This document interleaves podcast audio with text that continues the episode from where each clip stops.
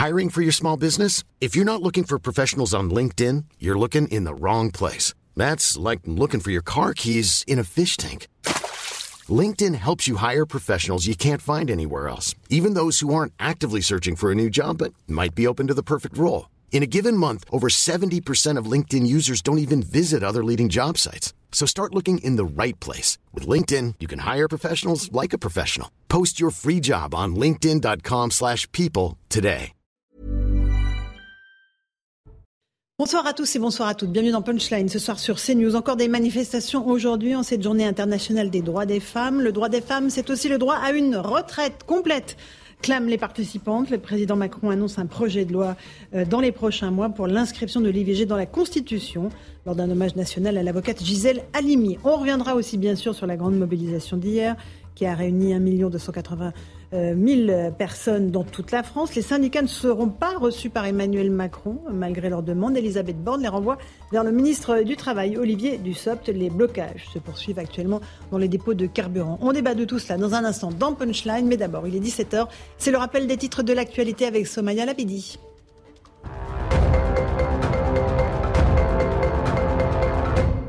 L'IVG bientôt dans la Constitution, c'est l'annonce hein, d'Emmanuel Macron lors de son discours en hommage à l'avocate Gisèle Halimi il y a quelques minutes. Le président de la République souhaite un projet de loi dans les prochains mois.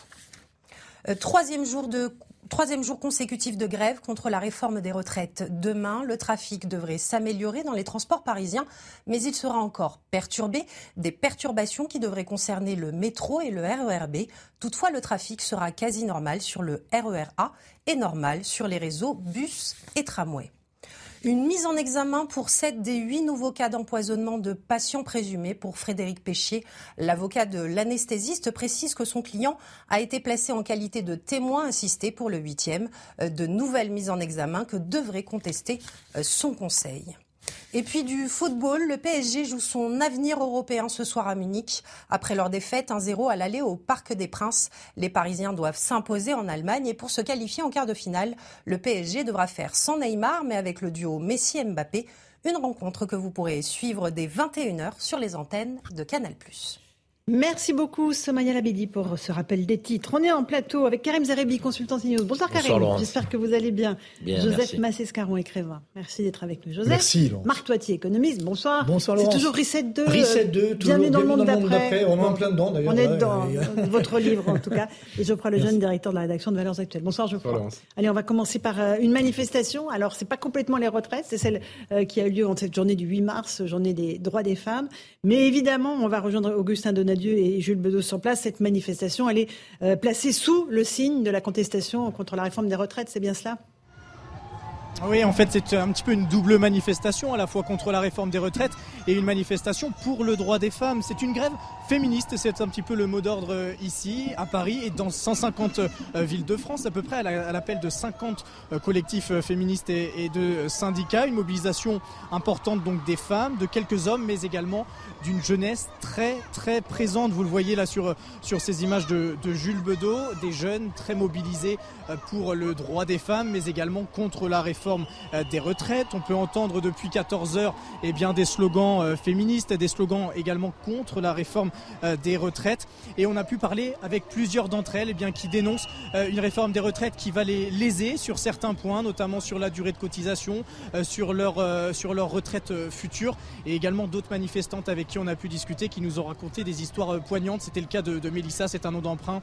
Elle a 67 ans et lorsqu'on lui a parlé, elle était eh bien, masquée d'un masque chirurgical de grandes lunettes noires et une perruque. Et elle nous a dit que son ex-mari euh, bien euh, la suivait et elle avait très peur de lui puisqu'effectivement il avait déjà fait euh, preuve de violence envers elle. C'est effectivement une, manifestation placée sous le signe de la solidarité féminine, rejoint et notamment aussi par beaucoup d'hommes, hein. enfin quelques hommes qui ne sont pas en, majorité ici. Alors on doit aussi reconnaître, on doit aussi le dire, euh, un, bloc pardon, à l'avant de la manifestation euh, composé d'une centaine euh, de personnes vêtues de noir, des personnes là aussi des éléments plus jeunes qu'à l'habitude, donc j'ai presque envie de dire un petit peu moins expérimentés dans les dégradations puisque depuis le début de cette manifestation place de la République, très peu de dégradations ont eu lieu sur le parcours. Les, enseignes représentant le capitalisme sur le n'ont pas été visées mais quelques feux de poubelle ont été été déclenchés ici ou là. Le cortège, lui, va bientôt arriver place de la Nation ici à Paris. Vous le voyez, dans une ambiance plutôt conviviale. Merci beaucoup Augustin Donadieu et Jules Bedeau pour ces explications extrêmement complètes sur cette manifestation. Quelques hommes, pas beaucoup, hein, on, les a, on peut les compter. Euh, Karim Zerebi, un tout petit mot de, de cette manifestation en fait qui rejoint le mouvement de contestation contre la réforme des retraites. On apprend d'ailleurs à l'instant que la SNCF annonce encore un trafic très perturbé jeudi, donc ça va faire le troisième jour grève reconductible. Euh, c'est ça, évidemment, euh, la matrice, c'est la, contestation contre les réformes, la oui, réforme des retraites. 8 mars très particulier, qui a une dimension sociale, parce que les femmes sont aussi au cœur de cette réforme des retraites, avec euh, un sentiment d'injustice qui est légitime. donc le gouvernement n'a pas semblé prendre en considération sa, cette démarche d'égalité qui est attendue dans le traitement et de rattrapage aussi, parce que les femmes ont quand même donc à, gérer aussi ben, les grossesses, les enfants, et, dans une carrière, euh, c'est pénalisant aujourd'hui, donc c'est pénalisant dans la retraite.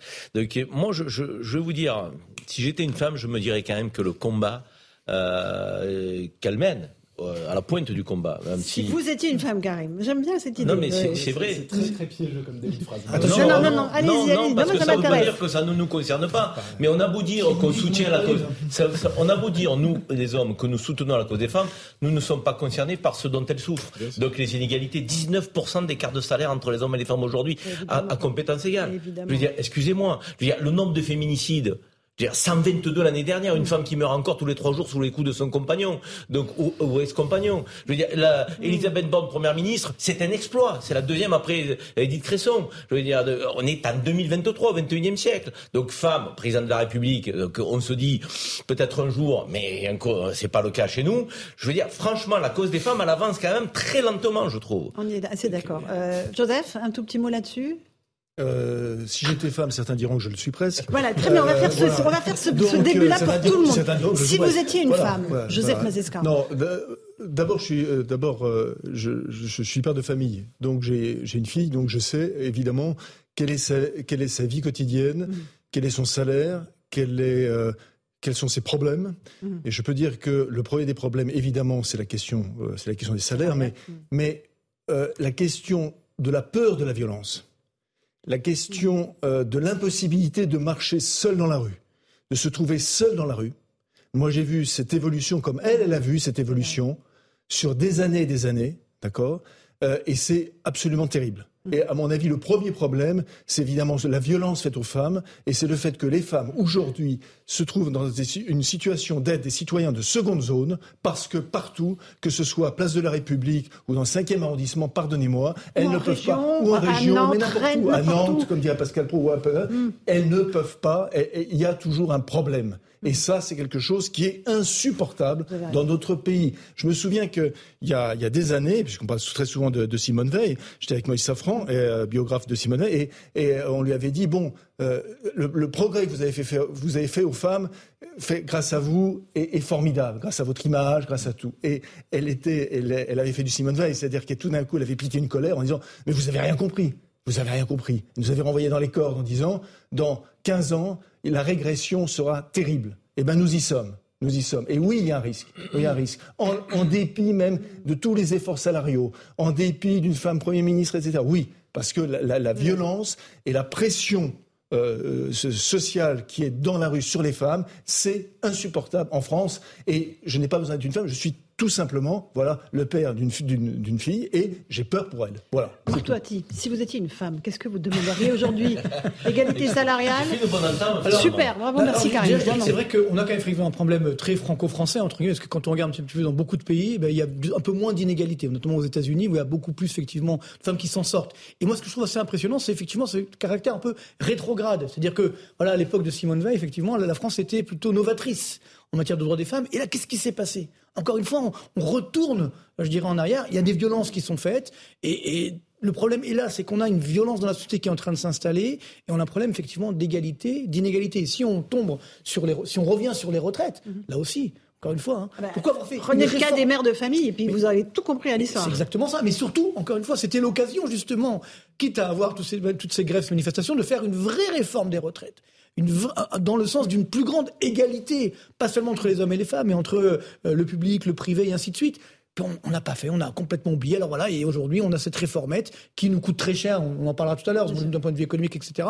Donc voilà. Donc j'ai envie de dire aujourd'hui, euh, moi, vive les femmes, parce que euh, voilà. Euh, Mais sur l'égalité salariale, Marc, parce que vous êtes économiste, est-ce que le fait d'être une femme doit vous apporter forcément un petit surplus de salaire pour éviter les interruptions liées aux carrières hachées ou pas Alors voilà, le, problème c'est que c'est là. Alors malheureusement, il faut savoir qu'aujourd'hui, si on prend le cas de la France, il y a un taux de natalité qui est en train de baisser.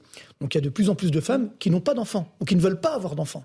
Donc pas, alors c'est peut-être pour ne pas être concerné par cela, donc qui n'ont pas ce problème effectivement donc de bah, des, des, grossesses et puis euh, voilà de fait de pas pouvoir euh, de, de, d'avoir quelqu'un à hacher. Et donc finalement on se rend compte que bah, les salaires pour les femmes justement qui ben, n'ont pas d'enfants, n'ont pas, n'ont pas fait ce choix entre guillemets. Ils sont pas à égalité avec les hommes. Alors ça ah dépend, ça dépend. C'est que globalement aujourd'hui, ben, on se rend compte que un exemple simple, hein, de, par exemple en salle des marchés que je connais bien, dans, dans les salles des marchés aujourd'hui, vous avez des femmes qui gagnent mieux que des hommes.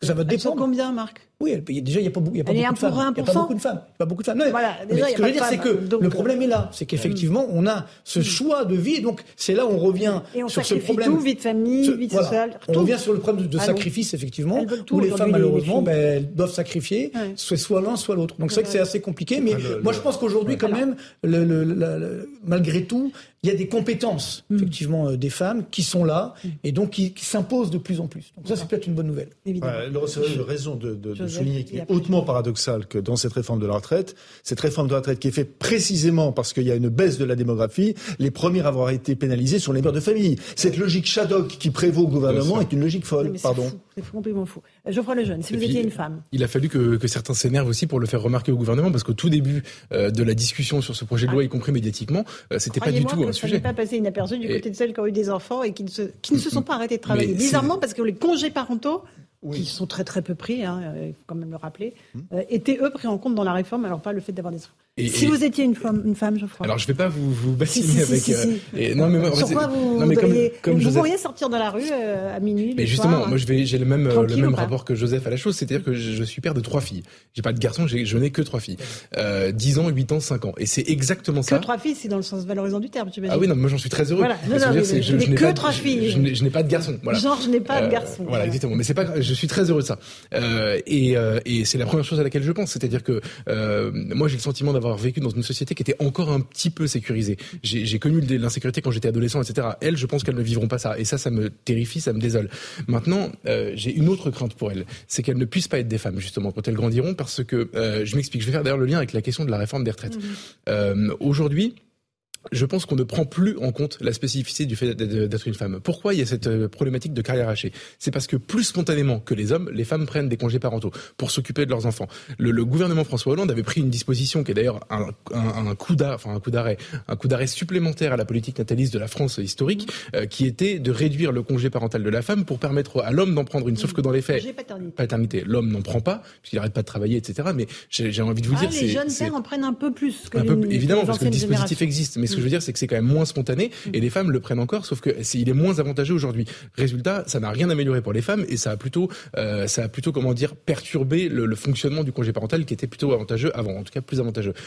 Qu'est-ce que je veux dire par là? C'est qu'aujourd'hui, quand j'entends le discours ambiant féministe euh, qui parle des femmes, on incite les femmes, je trouve, à être des hommes comme les autres en réalité, c'est-à-dire à se masculiniser ou en tout cas euh, à, à s'affirmer comme n'étant pas des êtres faibles, comme tout ce qui est associé à la femme. Alors, je peux comprendre pourquoi, mais juste, je pense qu'il y a quelque chose qui est en train de se perdre. C'est pas une valorisation de la femme, c'est un rapprochement d'avec ce qu'on estime être des qualités masculines, et ça me dérange beaucoup. Et j'aimerais moi que mes filles. Moi, je le ressens pas comme ça. Bah, parce que vous êtes, euh, parce que vous êtes une vraie femme, et moi je parle. Non, non mais moi je le ressens pas d'injonction à faire comme si on était des dans hommes. Le, hein. Dans le discours, non, mais c'est pas une injonction à être des hommes, c'est euh, comment vous dire On essaie de changer l'image qu'on a de la femme. Et moi, je, je, reconnais que mes filles sont toutes petites, hein, donc du coup, pour l'instant, c'est pas vraiment une question, mais j'espère qu'elles vont grandir dans un monde où elles pourront être des femmes comme l'étaient les générations de ma mère. Avoir des différences et exprimer leurs différences. Que, euh, chez les militantes, mhm. il y a une frange de militantes, moi, euh, vers lesquelles je ne me reconnais pas du tout. ouais, je vous le dis très clairement. Je, veux dire que oui, mais c'est pas qu'elles appellent à la masculinité des, des, femmes ou euh, je pense qu'elles appellent à une opposition frontale avec les hommes.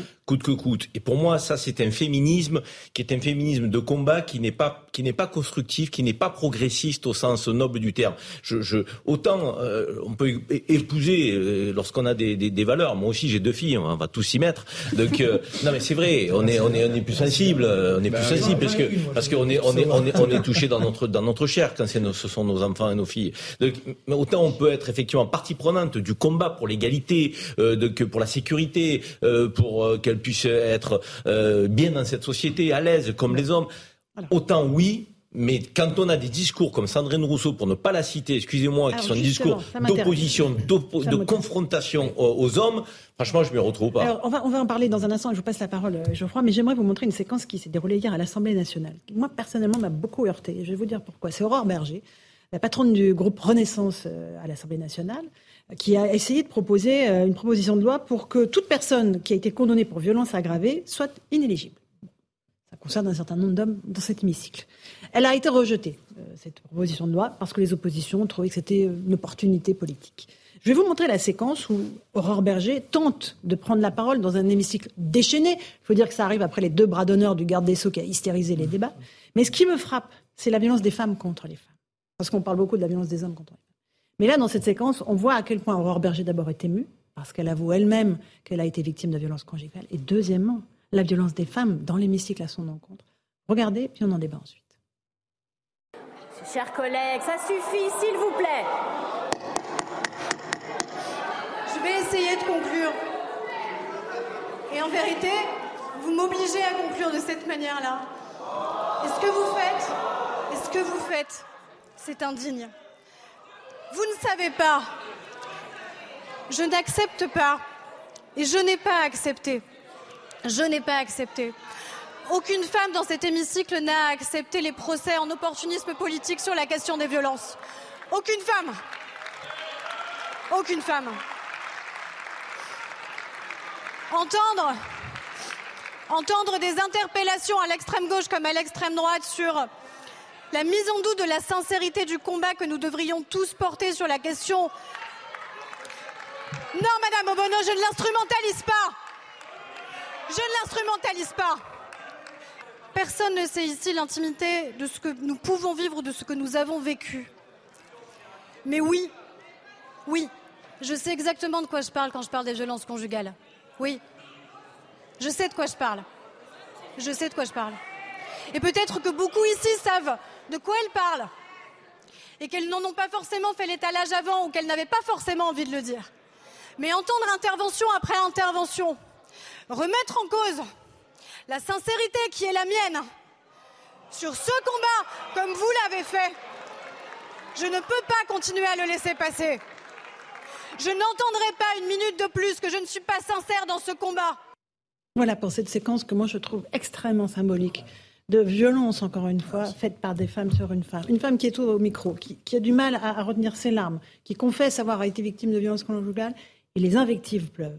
Et moi, je trouve que ça, euh, où est la sororité, où est la solidarité entre femmes, où est la bienveillance envers les victimes, vous savez, disparu. Et vous savez, cette scène-là, c'est à peu près le même type de scène qu'on voit en Iran au non, début. Non, non, quand même pas, quand même pas, Joseph. Non. Ah ben attendez, pour le coup, le moi, je vais pas jusque là. C'est le même principe. Non, c'est pas la même chose. C'est le même principe, Laurence Ferrari. Mais je sais bien que vous ne voulez pas le voir. Mais moi, je, je non, vous dis, moi, je, je le moi, pense je vous dis, moi, je pense sincèrement. moi, je vraiment, non, mais je moi, je le pense je sincèrement.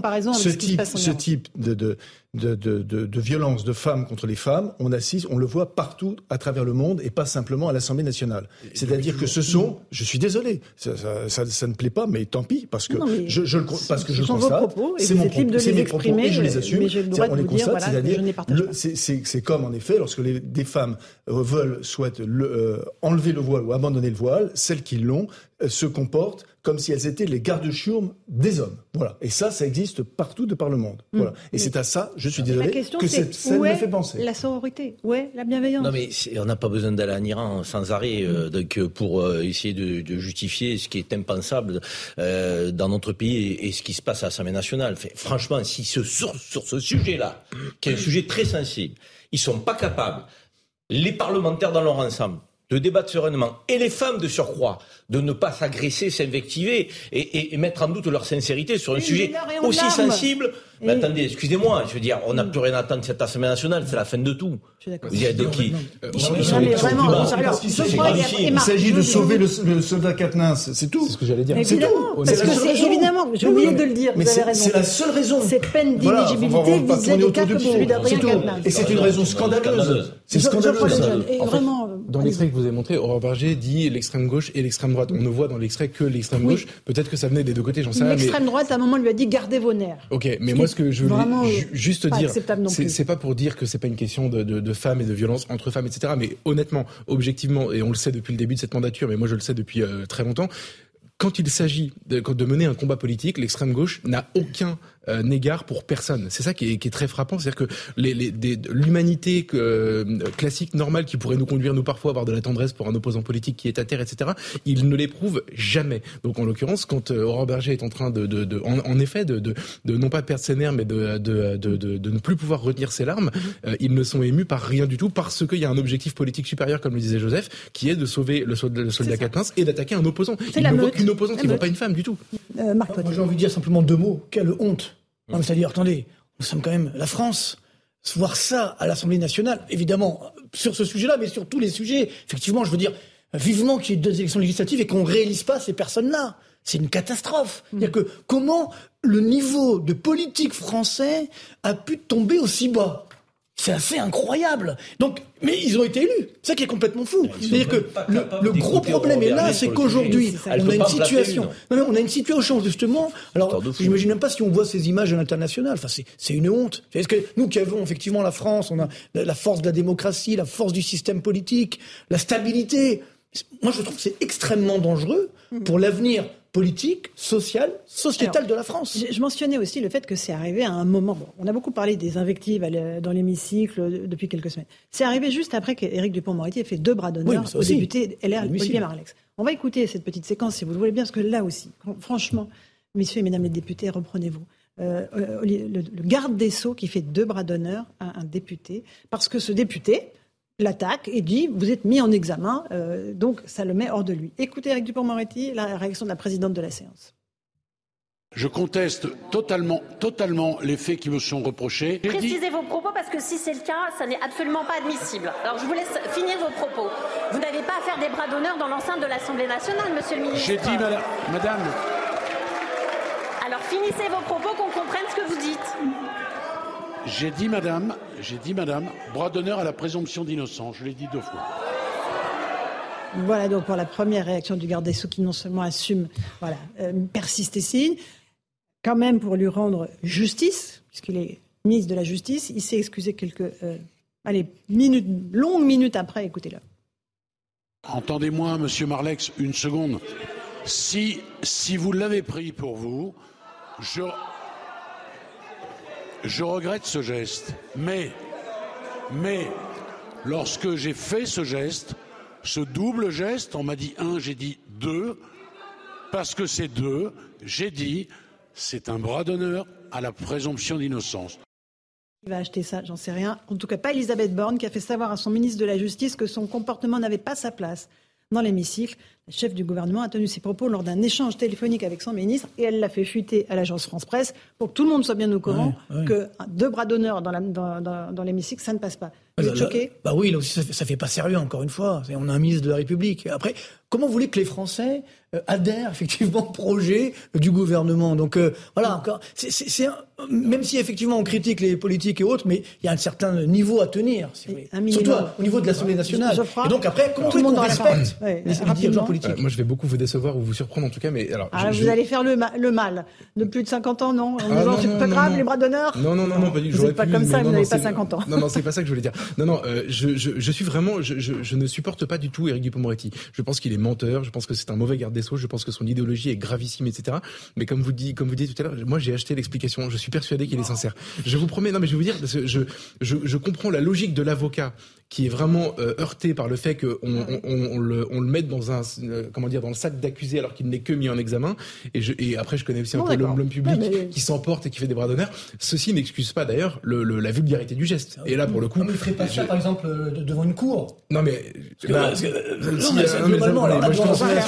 moi, j'ai pas mal traîné au tribunal dans le, la position d'accusé. les avocats se comportent souvent très très mal. Donc je pense que c'est parfaitement possible. Après, ça m'excuse pas, du tout, ça m'excuse pas du tout la vulgarité. Et en effet, c'est compliqué de dire à des enfants de, d'être polis alors que les gardes Évidemment, des Sceaux bien sûr. Oui, allez-y, Joseph. C'est ce qui me frappe, c'est que très souvent, euh, les personnes parlent, évidemment à juste titre, des incivilités dans la rue, des incivilités mm-hmm. des personnes, des incivilités des jeunes, etc. Et moi, je constate que euh, ces jeunes, euh, en grande partie, qu'est-ce qu'ils font? Ils regardent vers le haut et qu'il y a aujourd'hui un ruissellement, non pas des richesses, mais un ruissellement des incivilités. Voilà, un ruissellement des incivilités.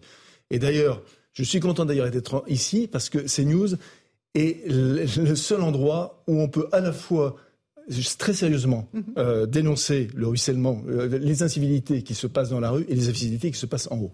Voilà. Très bien. Alors, Karim, un petit mot. Ce que l'on euh, constate dramatiquement, c'est que ce qui devrait représenter le lieu des débats, des débats, du débat, au sens noble du terme, représente et incarne la négation du débat. Sur tous les sujets, les sujets se suivent, mais les postures se ressemblent. Ils ne s'écoutent plus, ils ne s'entendent plus, ils ne se respectent plus, ils ne débattent plus.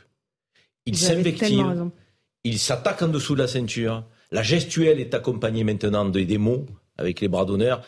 En fait, ce qui caractérisait une institution au sens noble du terme, au sens républicain du terme, c'est-à-dire ne pas se comporter n'importe comment et, comme on pourrait le faire dans la rue, hmm.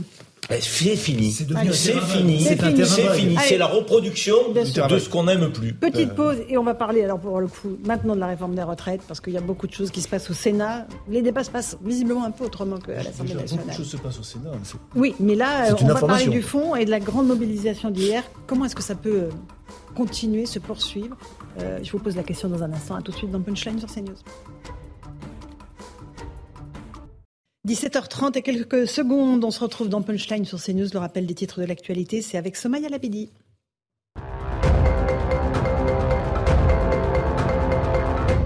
Euh, pas de place pour les bras d'honneur dans l'hémicycle. Elisabeth Borne a recadré son ministre de la Justice. Hier, Éric Dupont-Moretti avait provoqué un tollé en adressant deux fois un bras d'honneur au président du groupe LR, Olivier Marlex. Suite à ces incidents, euh, plusieurs responsables politiques demandaient la démission du garde des Sceaux. Le Louvre bloqué aujourd'hui. 150 grévistes du musée ont occupé la salle de la Joconde. Dans un communiqué, la CGT Culture dit affirmer sa solidarité avec les luttes des femmes en ce 8 mars et dénonce l'impact de la réforme des retraites sur la situation des femmes salariées. Et puis, attaquée mais déterminée, Corinne Diacre entend mener à bien sa mission, emmener ses joueuses au Mondial 2023 malgré une campagne de dénigrement. Le comité exécutif de la Fédération française de football évoquera l'avenir de la sélectionneuse des Bleus euh, dès euh, ce jeudi. Merci beaucoup, Somaya Labidi. On se retrouve sur le plateau de Punchline pour évoquer la contestation contre la réforme des retraites. Beaucoup de monde dans la rue, 1 million 200 000 personnes hier, euh, et un mouvement euh, qui voilà euh, se heurte à, à l'exécutif, qui refuse de bouger sur la mesure d'âge. Qui dit d'ailleurs qu'il ne veut pas recevoir a priori les syndicats, en tout cas pour Emmanuel Macron. On va y revenir dans un instant. Mais les blocages persistent aujourd'hui. La SNCF, trafic très perturbé encore pour demain. Et là aussi, les raffineries. Un collectif de syndicalistes et de gilets jaunes a bloqué pendant une dizaine d'heures la nuit dernière des dépôts d'essence au nord de Bordeaux. regardez le reportage d'Antoine Estève pour avoir la tonalité de ce qui se passe sur le terrain. Au milieu de la nuit, des dizaines de camions-citernes bloqués.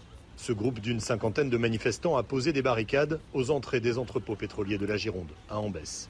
Des syndicalistes locaux, mais aussi des gilets jaunes venus prêter main forte. On peut dire aussi des syndicalistes qui aident les gilets jaunes. En fait, on est un collectif, quoi. Donc, euh, on est, on est unis euh, et, on fonctionne comme ça. Quoi. Comme Macron reste sourd, eh ben, euh, nous on réagit. Quoi.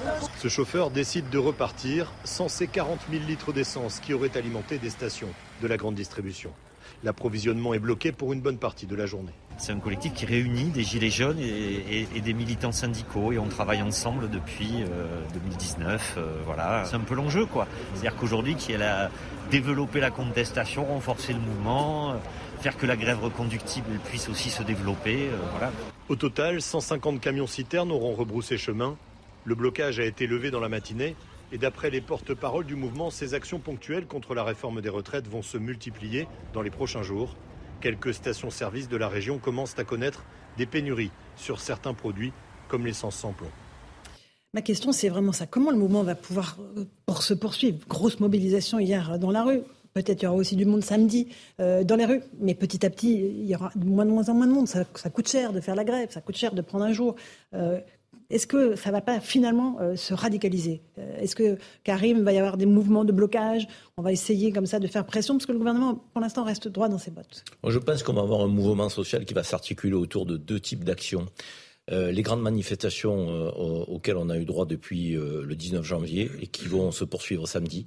Et c'est bien de le faire samedi. Moi, j'ai souvent dit que euh, c'était euh, une gêne moindre pour les Français et pour les salariés, parce que c'est un jour, en général, euh, beaucoup ne travaillent pas et donc il n'y aura pas de perte de salaire. donc il y aura du monde samedi, je pense. Mais en parallèle, on risque d'avoir une forme d'unité, d'union des Gilets jaunes avec les Gilets rouges de la CGT, mmh. donc sur quelques points durs.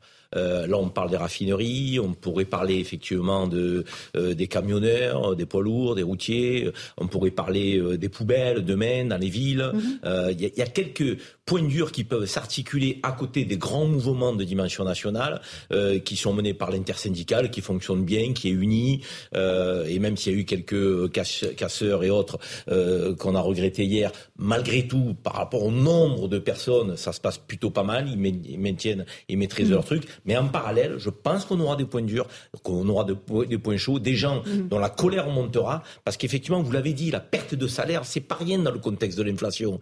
Donc, il y a des gens qui ont des crédits, ont des fins de mois difficiles. Euh, avant les manifestations, mhm. ces manifestations surenchérissent les difficultés. Donc, ils ne peuvent pas comprendre que le gouvernement n'ouvre pas, pas la porte au dialogue. Vous vous rendez compte qu'on les renvoie vers du SOP je veux dire, du oui, qui pour eux. demande à rencontrer Macron. on leur dit, euh, même pas la première le ministre, du Travail. Ne, quand même, ne, hein. C'est un manque de respect, c'est une forme d'arrogance qui est, qui est lancée. Hmm. On n'a pas 50 000 personnes dans la rue en France. On a 1 million 280 000, vous l'avez dit. Au plus fort des Gilets jaunes, on avait 287 000 personnes.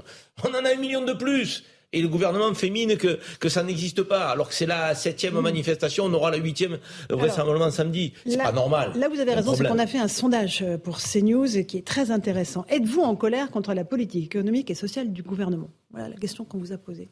Regardez ça, 51 beaucoup en colère, 31 un peu. Ça veut dire qu'en tout il y a 82% des Français qui sont en colère, Marc Toiti, contre la politique économique et sociale du gouvernement. C'est énorme. c'est un niveau énorme. Et c'est vrai que c'est extrêmement triste, si vous voulez, parce que faut pas l'oublier, la France est quand même toujours un grand pays.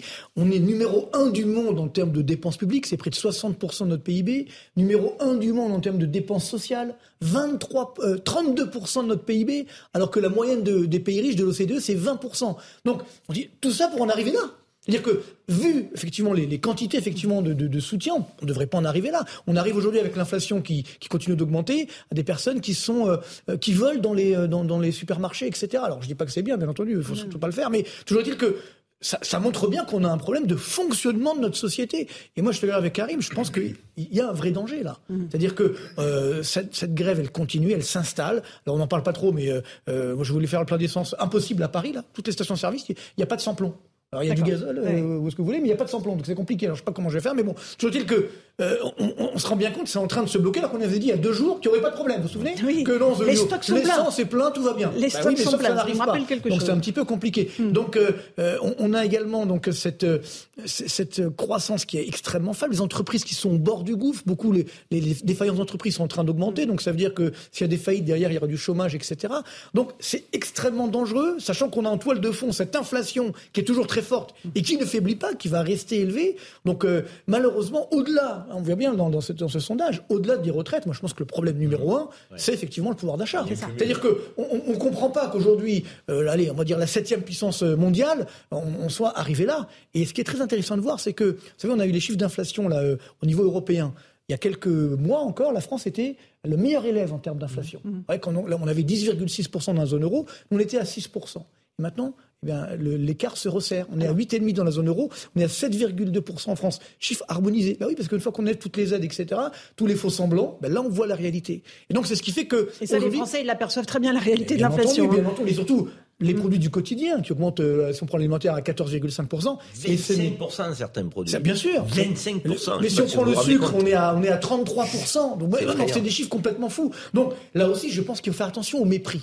Moi, je pense que c'est très dangereux de dire, dire non, écoutez, vous comprenez rien, l'inflation elle est à 6,2, donc laissez-nous tranquille, tout va bien dans le meilleur du monde. Il faut arrêter ce discours. Il faut arrêter. Euh, et pareil sur, sur, cette, sur ces manifs et autres. Le problème, c'est que le gouvernement est pris à son propre piège. C'est-à-dire que si effectivement euh, il retire sa, sa, réforme de la retraite, alors là, comme on est surendetté, les taux d'intérêt vont encore flamber. Et là, évidemment, ça va nous coûter extrêmement cher sur l'activité. Donc, on est un petit peu bloqué. On va voir, je pense, quelques semaines et voire quelques très, mois très, très bloqué. Je crois les jeunes. Moi, à chaque fois que j'interroge un économiste, c'est déjà arrivé avec Marc Totti, que je lui demande, enfin, quels sont les, les, les, les, grands sujets à traiter en économie. À chaque fois, quand on voit vraiment au bout de la question, vous répondez tous que vous soyez de droite, de gauche, libéraux, pas libéraux, etc. Que l'économie, c'est avant tout une question de confiance. Et je sais de que vous serez d'accord. Et de bon sens. Et là, en l'occurrence, nous avons perdu malheureusement. Je dis ça bien sûr, je suis d'accord avec vous, mais je dis ça parce que les 82%, c'est un petit problème par, par rapport à, ça, à, ce qui est de la confiance. Moi, je vais essayer, vu que je suis pas économiste, de l'analyser différemment sur le plan politique. En réalité, ce qui me fait très très peur, c'est la, la, longue marche vers la, la vers la vers l'impasse politique, vers la crise de régime en fait, euh, qui est la nôtre. Mm. Si on prend, je vais pas vous faire toute l'histoire, mais disons depuis le référendum de 2005, euh, dont le mm. résultat n'a pas été respecté, finalement, je, je me pose la question à voix haute quand est-ce que la, dernière fois le peuple français a été consulté, il a donné une opinion et cette opinion a été respectée. La vérité, c'est qu'on ne sait pas dire quand ça a été le cas parce que ça remonte à trop à trop loin. Mmh. Il, y a, il y, a, des élections présidentielles, euh, soit dont les promesses ne sont pas tenues. Alors Sarkozy a beaucoup déçu la droite, Hollande a, a, trahi la gauche pour le coup de manière assez assumée. Euh, Emmanuel Macron n'a pas tenu pardon la promesse de. Oui, mais là c'est la remise en cause de notre système euh, de suffrage universel. C'est ça le problème. Il n'y a pas d'autre solution. Non, hein. mais justement, la démocratie c'est le meilleur des régimes. Hein. C'est le pire je, des. Je, je, voilà, suis, je suis bien d'accord. En fait, je vous dis pas que c'est la remise en cause. Moi, je suis, je suis assez d'accord avec vous et le mot de Churchill que vous citez, euh, c'est le, le, le, pire des régimes à, à l'exception de tous les autres. C'est pas ce que je dis. Ce que je veux juste dire, c'est on est en train de s'installer dans une crime de dans une crise de régime où plus rien ne fonctionne dans ce que nous avons mis en place il y a 70 ans. C'est-à-dire que notre système ne fonctionne plus. On vient de vivre une élection présidentielle, c'est notre rendez-vous normalement en théorie qui ne s'est pas produite. Il n'y a pas eu de débat, il n'y a pas eu de choix de société, il n'y a pas eu, en tout cas, pas de manière éclairée. Donc on en paye les conséquences et c'est parfaitement normal. Il n'y a plus de dialogue social, donc les manifestations se passent avec des gilets jaunes ou avec des, des, points de blocage durs, comme disait Karim. Euh, et, et tout ça me semble inéluctable aujourd'hui. C'est ça que je trouve très désespérant. Et une crise de régime, en général, pas toujours, mais en général, ça, ça finit assez mal. Très, très bien. Euh, Joseph, un tout petit mot sur euh, cette contestation, quelle forme elle peut prendre Est-ce qu'elle va se radicaliser Les syndicats se heurtent au gouvernement. A priori, le texte sera voté en fin de semaine prochaine. Qu'est-ce qui mmh. se passe après? Et en attendant, il y a ce rendez-vous important qui est la commission mixte parlementaire. Oui. Parce que vraisemblablement, durant la commission mixte parlementaire, Paritaire. vont se réunir euh, à la fois Paritaire. sénateurs et députés. Euh, il y a, il y a des, des avancées, entre guillemets, qui vont disparaître. Oui, mais ça revient à l'Assemblée après. Donc il va y avoir, bien sûr, mais il va y avoir Mm. le, le texte lui-même va changer. Donc est-ce que l'Assemblée va re- re- re- reprendre les dispositions qu'il a, qu'il votées Il n'y a plus aucune économie maintenant. Ils ont tellement rajouté à tout le monde. C'est ça le problème. On va arriver à un tout coup le monde euh, sait, tout le monde- négatif. Tout le monde sait que Alors, si fait. tout le monde sait en France que cette réforme, il va falloir la refaire dans trois ans, et peut-être en abordant les vrais sujets, comme celui de la capitalisation. Tout à fait. Hein Parce que oui. étrangement, personne n'en parle de cette question-là. C'est-à-dire c'est que, c'est-à-dire, c'est la, la grande question tabou. C'est-à-dire que ce gouvernement nous a, ex- nous a expliqué qu'il fallait cette, cette réforme absolument pour être raccord avec les autres pays européens. Le seul point de raccord qu'ils ont oublié avec les autres pays européens, c'est la capitalisation. C'est dommage, c'est ballot. Ah, oui. Alors, Marc Toiti, un Oui, tout petit mot là-dessus. mais, non, mais surtout, encore une fois, hein, je l'ai souvent dit, mais comme on a des hypothèses macroéconomiques extrêmement optimistes dans ce projet de réforme, on, dit qu'on va avoir 2,5% de croissance par an en France, alors qu'on a 0,9% par an depuis 15 ans. Donc, euh, ça va être compliqué, qu'on va avoir un taux de chômage autour des 5%. On est déjà à 7,2, mais si on prend le chômage élargi, on est à 16,5. Donc, déjà, on sait très bien que le projet est caduque, on le sait très bien. Évidemment, Donc, euh, ce qui veut dire que euh, bah, tous les 5 ans, bah, on le voit, tous les Mais 5 tous ans, il faut faire des réformes de retraite. dans trois ans, il va Donc, falloir ça va remettre et comme l'avait dit Laurence, comme là on rajoute des rustines à chaque fois, finalement à la fin on n'est même pas sûr qu'on va économiser les 13 milliards. Non, non, on 12 est- on même- On va certainement pas les économiser du tout. ouais. Donc ce qui veut dire que bon, tout ça pour ça, j'ai envie de dire. C'est-à-dire que là, on est en train de prendre un risque énorme sur la stabilité sociale et sociétale de la France pour finalement une réformette. C'est quand même dramatique. Donc c'est là où, bien entendu, il faudrait se poser les vraies questions. Voilà, une plus grande égalité, justice de cette retraite. La capitalisation, évidemment, qui vient, attention, aider. Elle va pas remplacer la répartition. Elle va simplement l'aider. D'ailleurs, elle existe déjà pour les fonctionnaires. pour les hein, fonctionnaires, ce qu'on rappelons appelle ça. la préfond. C'est hein, un élément pas. important quand même, ça, non, bien sûr. La capitalisation, pourquoi ne pas ouvrir le débat? Ok, mais excusez-moi, mais il y a quand même des questions structurelles essentielles euh, euh, sur lesquelles on attend le politique. On a parlé de l'égalité des salaires hommes-femmes. Excusez-moi, beaucoup d'économistes ont travaillé sur ce sujet, ils disent ça ferait un nombre de cotisations, un montant de cotisations important en plus, donc capté euh, dans euh, le système par répartition je veux dire, à un moment donné, l'égalité des salaires hommes-femmes, c'est un sujet sociétal, on l'a vu, on est le 8 mars aujourd'hui, et c'est un sujet économique qui peut nous permettre effectivement de trouver des sources de financement pour notre régime par répartition. Les, les, les seniors, l'emploi des seniors, Marc. Ah ben, Moi, je veux bien qu'on fasse partir les gens à 64 ans, 65 ans, mais quand à 55, on vous explique que vous êtes plus bon à rien, et qu'on vous met un chômage technique, un chômage partiel, un chômage, enfin, on trouve que, que des, je dirais, des, des, des, modalités qui ne sont tout sauf le travail, euh, donc, et c'est un vrai sujet. et là, sur le plan sociétal, quelle réponse on apporte Donc, à l'emploi des seniors. Deuxième source de financement, je vous prie. Parce que si les seniors travaillent, ils cotisent aussi. Donc, euh, et, là, ces sujets ne sont pas traités par cette réforme. Ah, la natalité, on pourra en parler. Bah je veux dire, la démographie dans notre pays. Je veux dire, soutenir les familles. Une politique de la famille. C'est un gros mot, la famille. Il n'y a plus de ministère de la famille. Je veux dire, à un moment donné, on ne peut pas revenir un peu à l'essentiel qui arrive, je suis pas dans le gouvernement, sinon j'aurais fait une autre réforme, évidemment, des retraites, hein, bien entendu. Mais c'est vrai que on, a ces difficultés. On parle pas de, des efforts de formation. Aujourd'hui, on voit bien, on a des pénuries de main d'œuvre. C'est-à-dire que effectivement, on a 16,5% de chômage global, c'est presque 6 millions de personnes. Mais par contre, les entreprises ont des pénuries, elles n'arrivent pas à trouver parce que c'est pas qu'on ne veut pas travailler, c'est qu'il n'y a pas les formations. Donc, a fortiori, effectivement, sur les seniors, mais même sur les sur les juniors, entre guillemets. Hein. N'oubliez pas qu'on a un taux de chômage des moins de 25 ans de 16%. Oui, c'est des niveaux extrêmement élevés. Donc, ce qui veut dire que là aussi. Et en plus, vous pourriez rajouter, vous pourriez rajouter hein.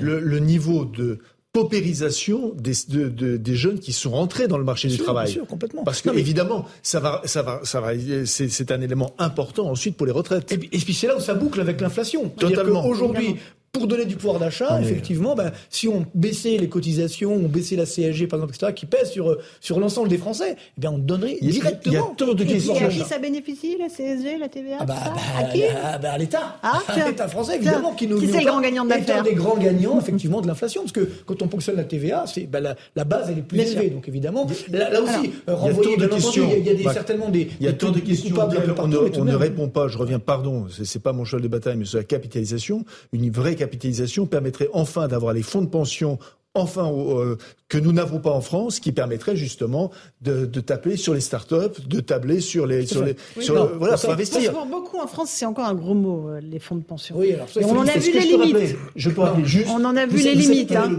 Le, premier grand défenseur, le premier grand défenseur des fonds de pension c'est Jean Jaurès dans l'Humanité en 1910. je, je, suis sérieux. Il était novateur, pas vos références, hein, mais... ils peuvent retrouver sur Internet le texte. Non, mais le texte est remarquable. Non, mais non, ça a une mauvaise image. Ah parce qu'en fait, évidemment, on fait, on fait en France, on fait euh, une erreur. On pense que des fonds spéculatifs, ça n'a rien à voir. Les fonds, non, non, bien sûr, mais c'est pas pareil. C'est une partie différente. Les fonds, en fait, qu'on appelle de fonds de pension. Moi, je préfère des fonds d'investissement. Mm. Ce sont donc des fonds qui gèrent l'argent de la retraite. Donc, mais là, c'est pas comme nous, en fait on, donne l'argent pour qu'on paye les actuels retraités, c'est votre argent qui reste dans ces fonds. Cet argent donc est bloqué 40 ans, parce que si vous cotisez aujourd'hui, vous arriverez à la retraite dans 40 ans. Donc quand on a 40 ans devant soi, on peut prendre des risques. Donc c'est pourquoi, effectivement, pourquoi ce sont les Américains qui ont inventé toutes ces start-up Parce que justement, il y a ces fonds d'investissement qui investissent sur 40 ans. J'aimerais juste qu'on aille faire un petit tour au Sénat, où se trouve Gauthier Lebret. Bonsoir Gauthier. Où est-ce qu'on en est sur les débats au Sénat Évidemment, ça bloque. Hein. La gauche n'a pas du tout apprécié que Gérard Larcher et la droite de faire avancer les débats au forceps pour les voter, euh, voter la loi euh, d'ici euh, dimanche. Ça bloque, c'est ça? Oui, effectivement, le Sénat prend des airs euh, d'Assemblée euh, nationale avec ses sous-amendements euh, déposés par la gauche, effectivement, pour freiner les débats, puisqu'il y a deux stratégies qui s'opposent. La droite veut aller au bout de ce texte et veut qu'il y ait un vote, tandis que la gauche aimerait bien qu'il n'y ait pas de vote au global. Ça permettrait de dire au gouvernement, vous n'avez pas fait voter votre texte par les députés, vous ne l'avez pas fait voter par les sénateurs, il est illégitime. Et alors là, en ce moment, on discute, et il y aura sans doute un vote ce soir avant minuit, de l'article 7, le fameux article qui prévoit de décaler l'âge légal de 62 à 64 ans. Et je vous rappelle, dimanche à minuit, ça s'arrête. C'est la volonté du gouvernement avec l'article 47.1 de freiner euh, les débats. Et Gérard Larcher compte passer effectivement en force avec euh, eh bien, le règlement euh, du Sénat pour qu'il y ait un vote sur la globalité de ce texte, quitte à supprimer avec le règlement qui lui permet des amendements de la gauche. Merci beaucoup Gauthier Lebret sur place avec Jean-Laurent Costantini. On voit bien que le Sénat, il joue de leur carte. Ils veulent la voter, cette réforme. Ils veulent aller au fond des débats pour faire évidemment le pendant de l'Assemblée nationale. Mais la gauche bloque. On hein. va se retrouver quand même face à un imbroglio entre ce qui se passe au Sénat où la majorité est républicaine et ils veulent vraiment euh, que le débat avance pour arriver à cet article euh, 7 pour le voter. Euh, mais euh, le groupe euh, au Parlement, à mon avis, n'est pas du tout dans la même posture.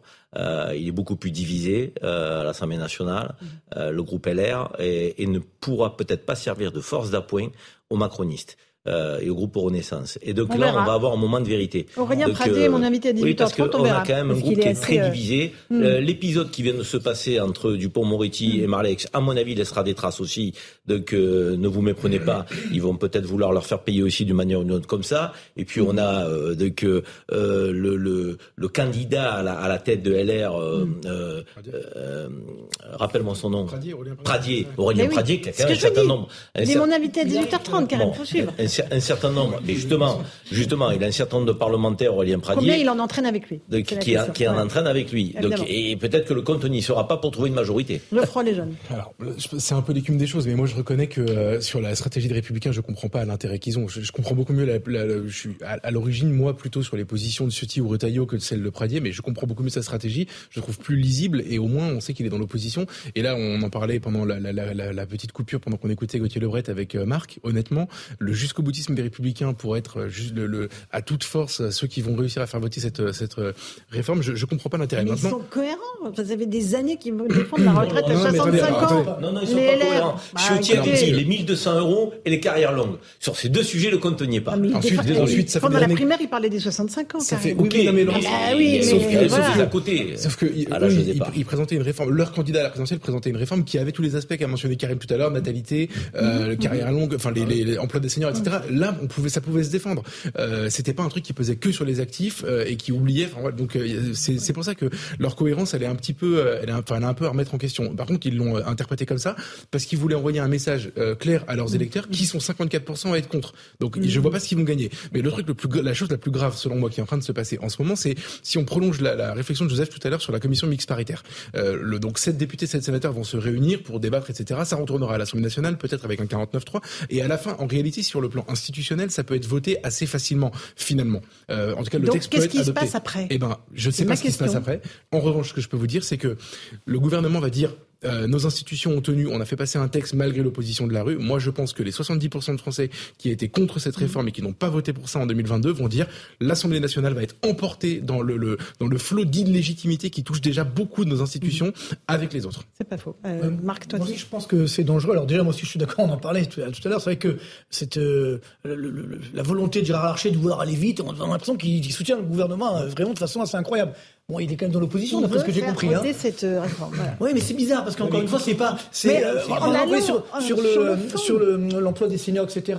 Ou sur, euh, euh, je dirais le, la clause du, re- du, du, du grand-père pour les régimes spéciaux. Les régimes etc. spéciaux. Bon, bah finalement, ils n'ont pas eu gain de cause. Et non, mais on continue quand même. Bon, c'est c'est un petit peu bizarre. Et je pense qu'en termes de lisibilité pour leur électorat, finalement, c'est un peu compliqué. Moi, ce qui m'inquiète quand même, c'est que même si la loi passe avec le 47-1, 49-3, enfin ce que vous voulez, enfin c'est c'est de la c'est de la magouille, excusez-moi, hein, c'est de la. Hein, à ce moment-là, je- moi, je, je crains que euh, les, euh, les, les gilets rouges et jaunes euh, fassent une fusion. Bon, ça fera de l'orange. Je crois que c'est Renaissance, un jeu jaune et rouge. C'est et, le modem, c'est le modem, modem. Enfin non, non, mais ça sera pas le cas. Mais euh, moi, c'est, moi, c'est ça ma, ma crainte, c'est qu'après on se dit bah finalement on n'a pas été écouté, et donc euh, le, mouvement, se, se durcisse quand on voit effectivement l'état de, de défiance qu'on a aujourd'hui. Donc il faut quand même être extrêmement prudent. rendez-vous, Marc, c'est est-ce que l'intersyndicale, à un moment donné, va décider, sans doute un samedi, va décider de faire la grande manifestation de montée sur Paris C'est ça, en fait.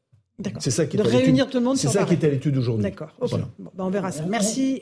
Ou, ou Karim appeler au blocage durable. Ah, ça, c'est autre chose. reconductible. Parce que la France n'était pas à. Si l'intersyndicale fait ça, ce qu'il décide. Ça Une petite pause. On se retrouve dans un instant dans Punchline sur CNews et sur Europe 1.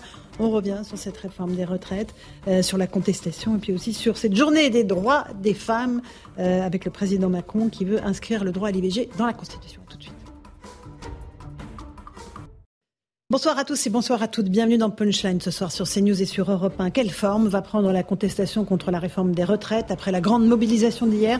L'exécutif reste sourd aux revendications des syndicats qui ont demandé en vain à être reçus par Emmanuel Macron. Les blocages continuent dans les transports et l'énergie, mais le mouvement risque-t-il de s'essouffler? La colère pourtant ne cesse de monter contre la politique économique et sociale du gouvernement. C'est ce que l'on va entendre. On va évoquer aussi la journée des droits des femmes, une journée des droits des femmes qui devient une journée pour le droit à une retraite complète. C'est ce que disent les manifestantes qui sont euh, en ce moment en train de défiler à Paris. Le président Macron annonce lui un projet de loi dans les prochains mois pour l'inscription du droit à l'IVG dans la Constitution. Voilà les grandes lignes de nos débats ce soir. Ce sera juste après le rappel des titres de l'actualité de 18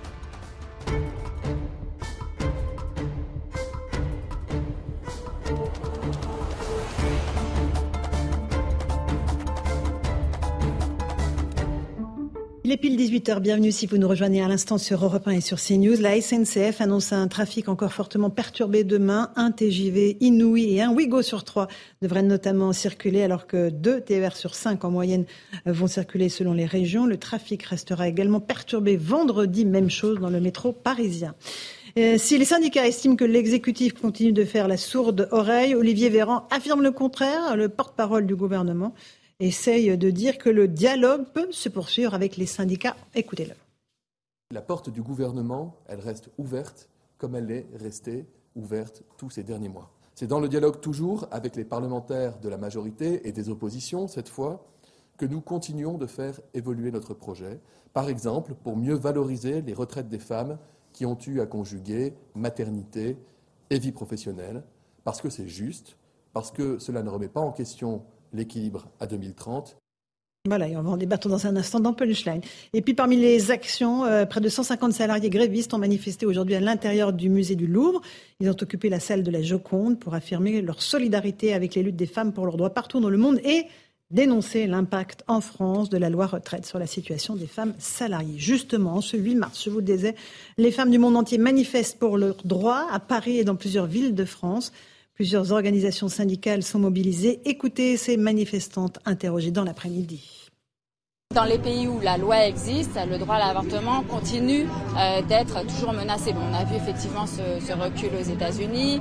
Il avait dit qu'il était pour l'inscription du droit à l'avortement dans la Constitution. Quand la France dirigeait l'Union européenne, il a dit ça. Il n'a pas tenu, euh, tenu sa promesse. Euh, donc voilà, c'est un peu des, des annonces et on voudrait savoir ce qu'il fait. Voilà, puis un mot de sport pour terminer. Ce soir, le Paris Saint-Germain joue à Munich le match retour des huitièmes de finale de la Ligue des Champions après la défaite 1-0 à l'aller. Kylian Mbappé sera titulaire cette fois, va peut-être changer la donne. Le choc Bayern PSG, c'est ce soir donc à 21h. Match à suivre sur Canal et bien sûr sur Europe 1. Voilà, 18h02, on est en direct dans Punchline sur CNews et sur Europe 1. Nous sommes avec Cyril Chabagnier, président de la CFTC. Bonsoir à vous, merci d'être avec nous. William Martinet nous a rejoint, député La France Insoumise des Yvelines. Merci d'être là, bonsoir à vous.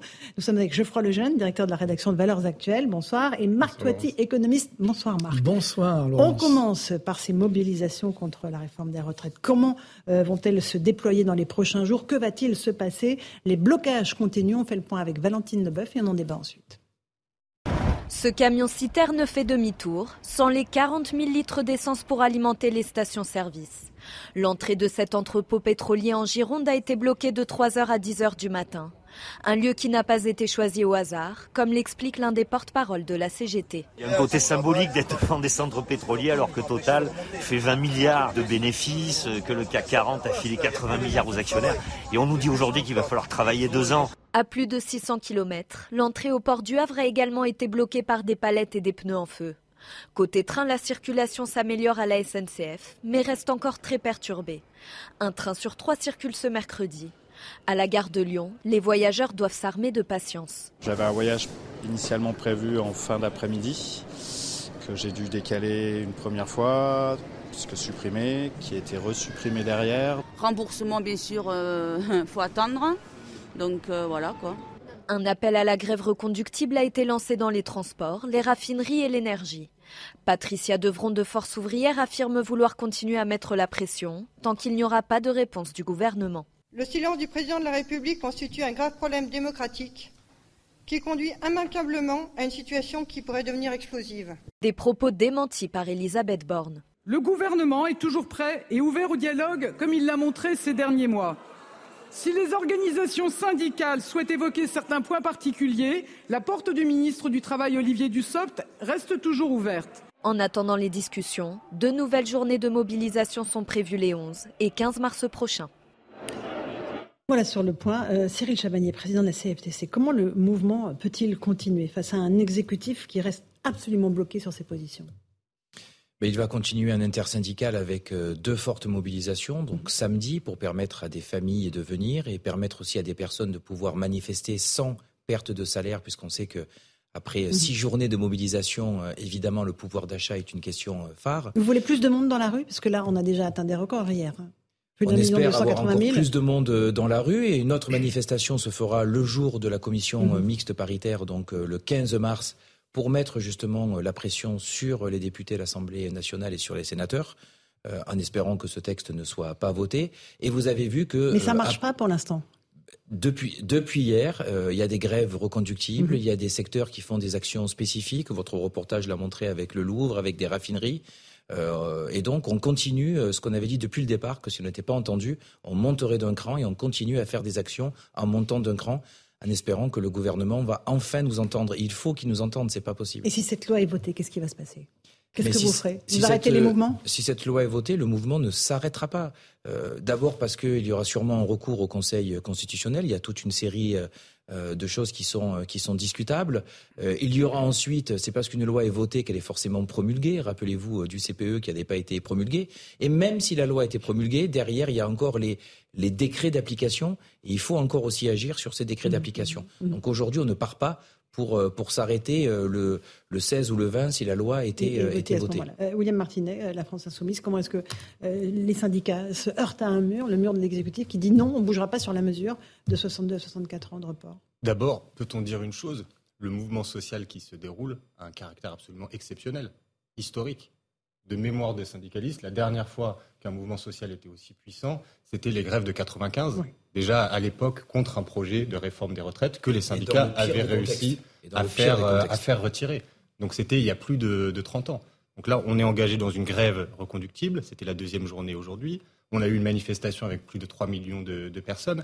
Et tout ça, et je crois le signe. Chiffres, les ceux de la police, c'est 1 million mais, admettons, même si on prend les chiffres de la police, ça n'enlève rien au caractère exceptionnel du mm. mouvement social qu'on a, parce que même les chiffres de la police sont parmi les plus importants qui n'ont jamais été annoncés par le, le ministère de l'Intérieur.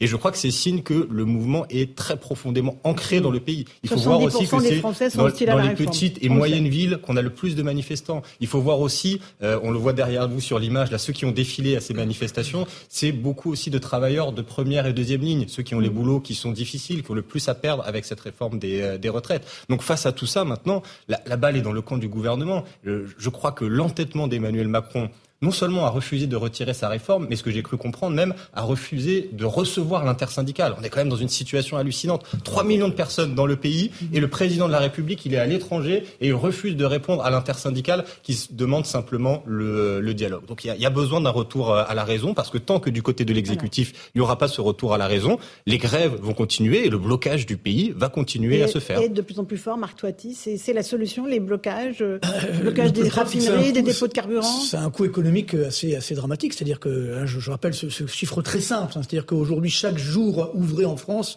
on crée à peu près 10 milliards d'euros de richesse, hein, de, fameux PIB, si vous voulez. Donc, euh, s'il y a une baisse d'activité de 10 à 15% ben voilà, vous enlevez 1,5 milliard. Alors, évidemment, quand c'est pas reconductible, on peut récupérer ensuite le lendemain ou le surlendemain, quoi qu'il y ait des dépenses qui sont pas récupérables. Hein. Par exemple, effectivement, euh, vous n'avez pas les restaurants deux fois de suite parce que vous n'avez pas été le, la veille. Donc, euh, ce qui veut dire qu'il y a une perte nette. Et là, si le mouvement dure, avec des blocages qui s'installent, comme la France est déjà au bord malheureusement de la récession, ben, ça va évidemment, on va tomber dans cette récession. Et j'ai envie de dire, le gouvernement, il est pris à son propre piège aujourd'hui, parce que en fait, euh, si euh, je dirais la, la, la, la, grève, la grève continue, les blocages continuent, à ce moment-là, je pense que la, France peut retomber en récession.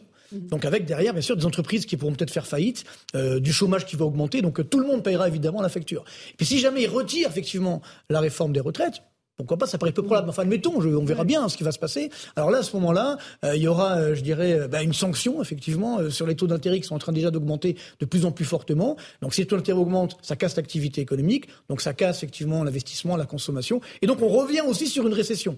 Donc, j'ai envie de dire, quoi qu'il arrive, malheureusement, cas, et c'est pourquoi ce, ce, ce, ce, coup de poker était effectivement, c'était pas forcément le bon moment, surtout qu'en toile de fond, on a cette inflation qui est là, qui est extrêmement forte. Moi, je pense qu'au-delà du problème des retraites, il y a, y a ce, ce ras-le-bol au niveau, effectivement, du pouvoir d'achat. Donc c'est là où il faudrait aujourd'hui qu'on réagisse et qu'on ouvre la porte justement en disant voilà, il y a des mesures qu'on peut prendre aujourd'hui pour relancer effectivement notre économie. Mais là, c'est vrai que je suis désolé, hein, j'aimerais être optimiste, mais on risque d'avoir quelques semaines, voire quelques mois euh, très compliqués malheureusement. Geoffroy Lejeune, on est dans l'impasse. Euh, on a des, le gouvernement qui bouge pas, les syndicats qui disent non, on bouge pas non plus. Qu'est-ce qui va se passer? Bah, J'en ai aucune idée, mais ce qui c'est très clairement, c'est enfin, le terme, c'est une impasse. Moi, ce qui m'inquiète dans la comparaison que vous avez faite avec 1995, euh, c'est que 1995, c'était une époque où en fait, ce qui se passait dans la rue avait une importance, où le Parlement avait une importance et où on retirait les projets de loi quand on constatait qu'ils étaient impopulaires. Aujourd'hui, je pense qu'on est passé dans une nouvelle phase de notre démocratie euh, complètement essoufflée, etc., où en fait, ça n'a aucun, euh, comment dire, ça n'a aucun impact sur le gouvernement, sur les décisions qu'il prend, sur son comportement. On entend Elisabeth Borne dire que la porte du ministre est ouverte, Olivier Véran dire que euh, ils sont à l'écoute comme depuis le début, etc. C'est absolument lunaire en fait le discours du gouvernement aujourd'hui. Et, euh, je pense en fait qu'on est, on a basculé dans une, autre phase de la démocratie où finalement ils, ils, vont avancer pour une raison d'ailleurs que je trouve moi extrêmement cynique, mais qui, qui du coup me fait penser qu'il y a assez peu de chance. En fait, il faudrait une humilité incroyable pour dire aujourd'hui on s'est trompé. On a, on a fait ça au mauvais moment, dans des mauvaises conditions. On a par ailleurs mal préparé et vous êtes arrivé en nous disant que les carrières longues, que euh, les mères de famille, mm. que euh, etc. Les 1200 euros et donc on retire ce projet. Il faudrait une humilité dont on n'a jamais vu ce gouvernement se montrer capable. Donc je n'y crois pas beaucoup. Et deuxième chose qui me mm. fait vraiment peur, c'est que souvenez-vous au moment des gilets jaunes, qui était aussi une mobilisation euh, assez inédite, assez importante, l'opinion était majoritairement en faveur des gilets jaunes et majoritairement opposée au gouvernement. Mais il a suffi qu'un petit bloc très minoritaire de 25-30% de la population soutienne le gouvernement, exige le retour de l'ordre, vous savez, les policiers dans la rue, euh, dans les manifestations, etc., pour qu'Emmanuel Macron politiquement euh, maintienne son capital et se maintienne en vie. Et d'ailleurs, il était arrivé euh, en très bonne position aux élections européennes juste après. Je pense qu'aujourd'hui, on est dans la même situation. Il y a un tiers, voilà, 30% des Français en gros qui soutiennent la réforme et ça suffit pour le gouvernement pour, pour continuer à fermer les yeux. On fait une toute petite pause. On écoutera Laurent Berger de la CFDT dit que la mobilisation ne va pas s'arrêter. Tout de suite dans Punchline sur CNews et sur Europe 18h16, on se retrouve en direct dans Punchline sur CNews et sur Europe 1 avec euh, Cyril Chabagnier, président de la CFTC, donc syndicaliste, euh, William Martinet, député de la France Insoumise, des Yvelines, Marc Toiti, Geoffroy Lejeune. On va écouter Laurent Berger euh, de la CFDT qui a dit aujourd'hui, il était reçu à l'Assemblée par Aurélien Pradier des Républicains. Il sera notre invité tout à l'heure à 18h30. Il a dit quoi qu'il arrive, la mobilisation va se poursuivre. On l'écoute et je vous passe la parole. Hier, on a eu la plus grande mobilisation depuis qu'on mesure la taille des manifestations dans notre pays. C'est-à-dire depuis le début au moins des années 80 ou 90, c'était la plus grande mobilisation chiffre de la police. Donc il n'y a pas, euh, aujourd'hui, il n'y a pas de reflux. Il y a une grande mobilisation euh, de l'ensemble euh, du monde du travail.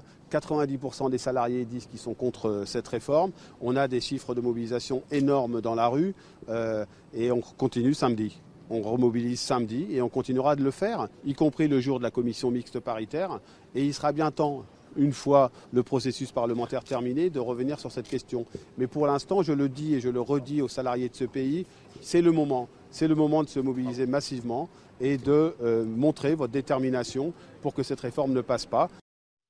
Euh, Cyril Jabanier, euh, même, même combat que Laurent Berger, il faut que la mobilisation se poursuive, mais encore une fois, avec quel résultat? Où est-ce que vous allez? Oui, il faut que la mobilisation se poursuive. C'est pour ça que l'intersyndicale a donné deux dates mhm. supplémentaires.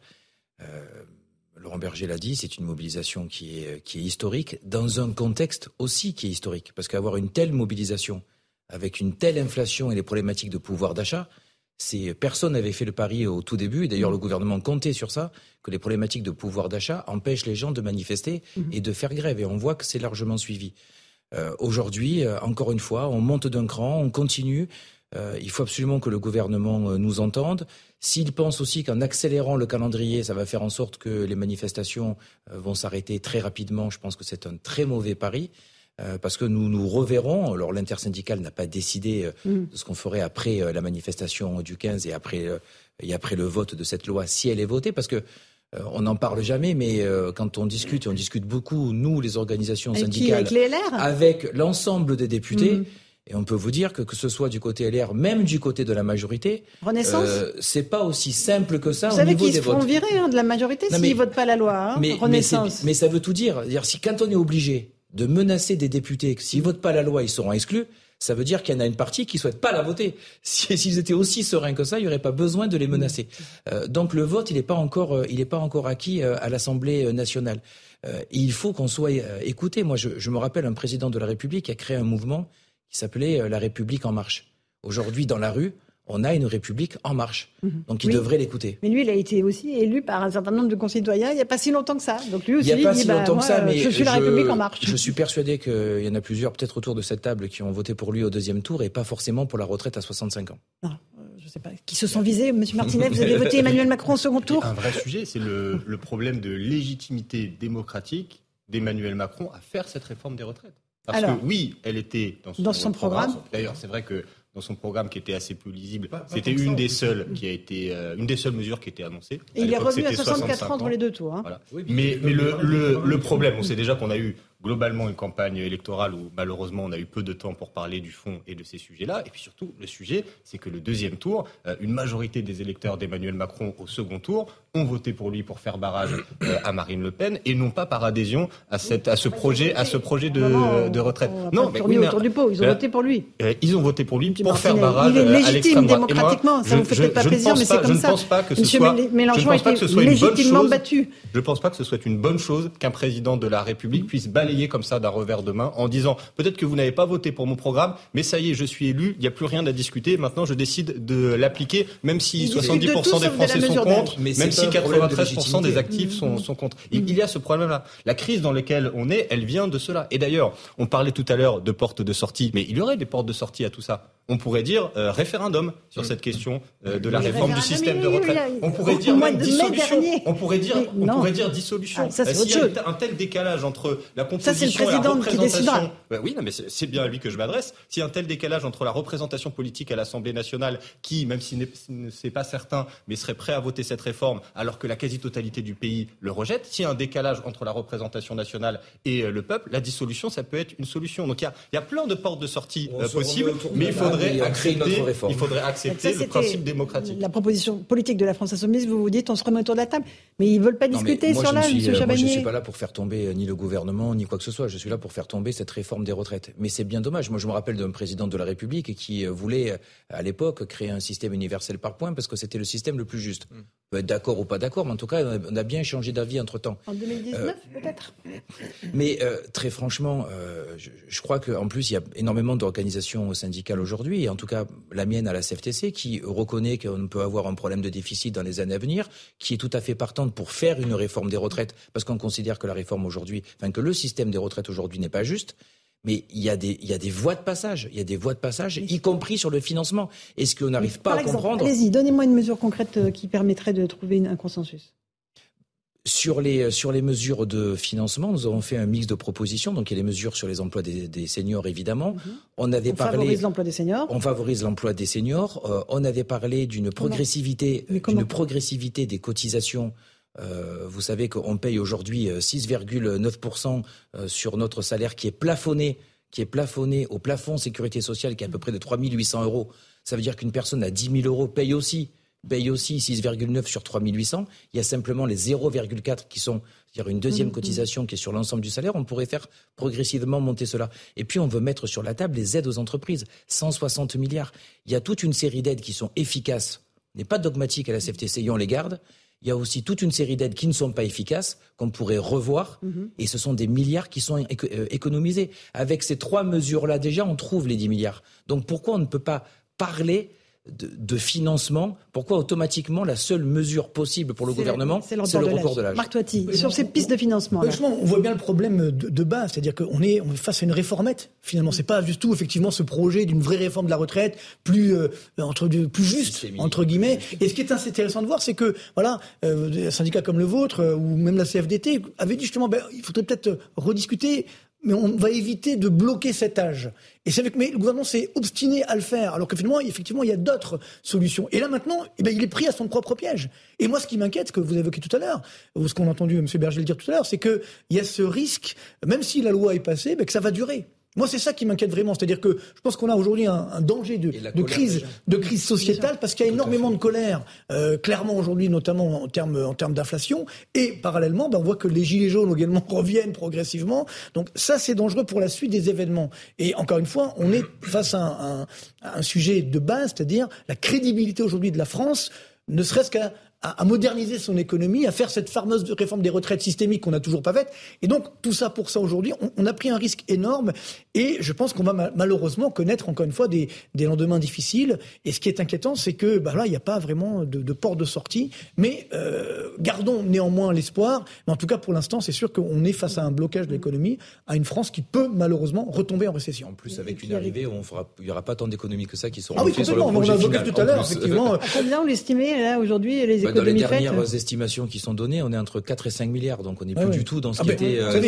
et c'est pas terminé avec. C'est pas les, fait le Sénat en ce moment. Mais comme il tape sur une croissance à 2,5% et qu'on a vers 0,9%, déjà, je vous dis qu'on sera même pas sur 3-4 milliards. Hein. C'est Martinet, France Insoumise. de cette réforme, il y a combien la réforme en elle-même permettra de, réduire les dépenses du système de retraite, et puis aussi le coût social de la réforme? Et ça aussi, ça a été chiffré. C'est les, les économistes de l'OFCE qui nous disent on aura 110 000 allocataires des minima sociaux en plus par l'impact du recul de l'âge de départ à la retraite. On aura, les derniers chiffres, 400 000 accidents du travail ou, ou arrêts maladie en plus chaque année du fait du report de l'âge légal de départ à la retraite, parce que plus on se rapproche de la retraite, euh, plus il y a une incidence des accidents du travail qui sont, euh, qui sont importantes. Donc quand vous faites rester les gens plus longtemps, vous augmentez le taux d'accidents du travail. Donc tout ça va avoir un coût humain évidemment très important, mais aussi un coût économique qui va réduire le résultat euh, de cette réforme. il y a un système de prévoyance qui va s'effondrer aussi. On, est le 8 mars, journée des droits des femmes.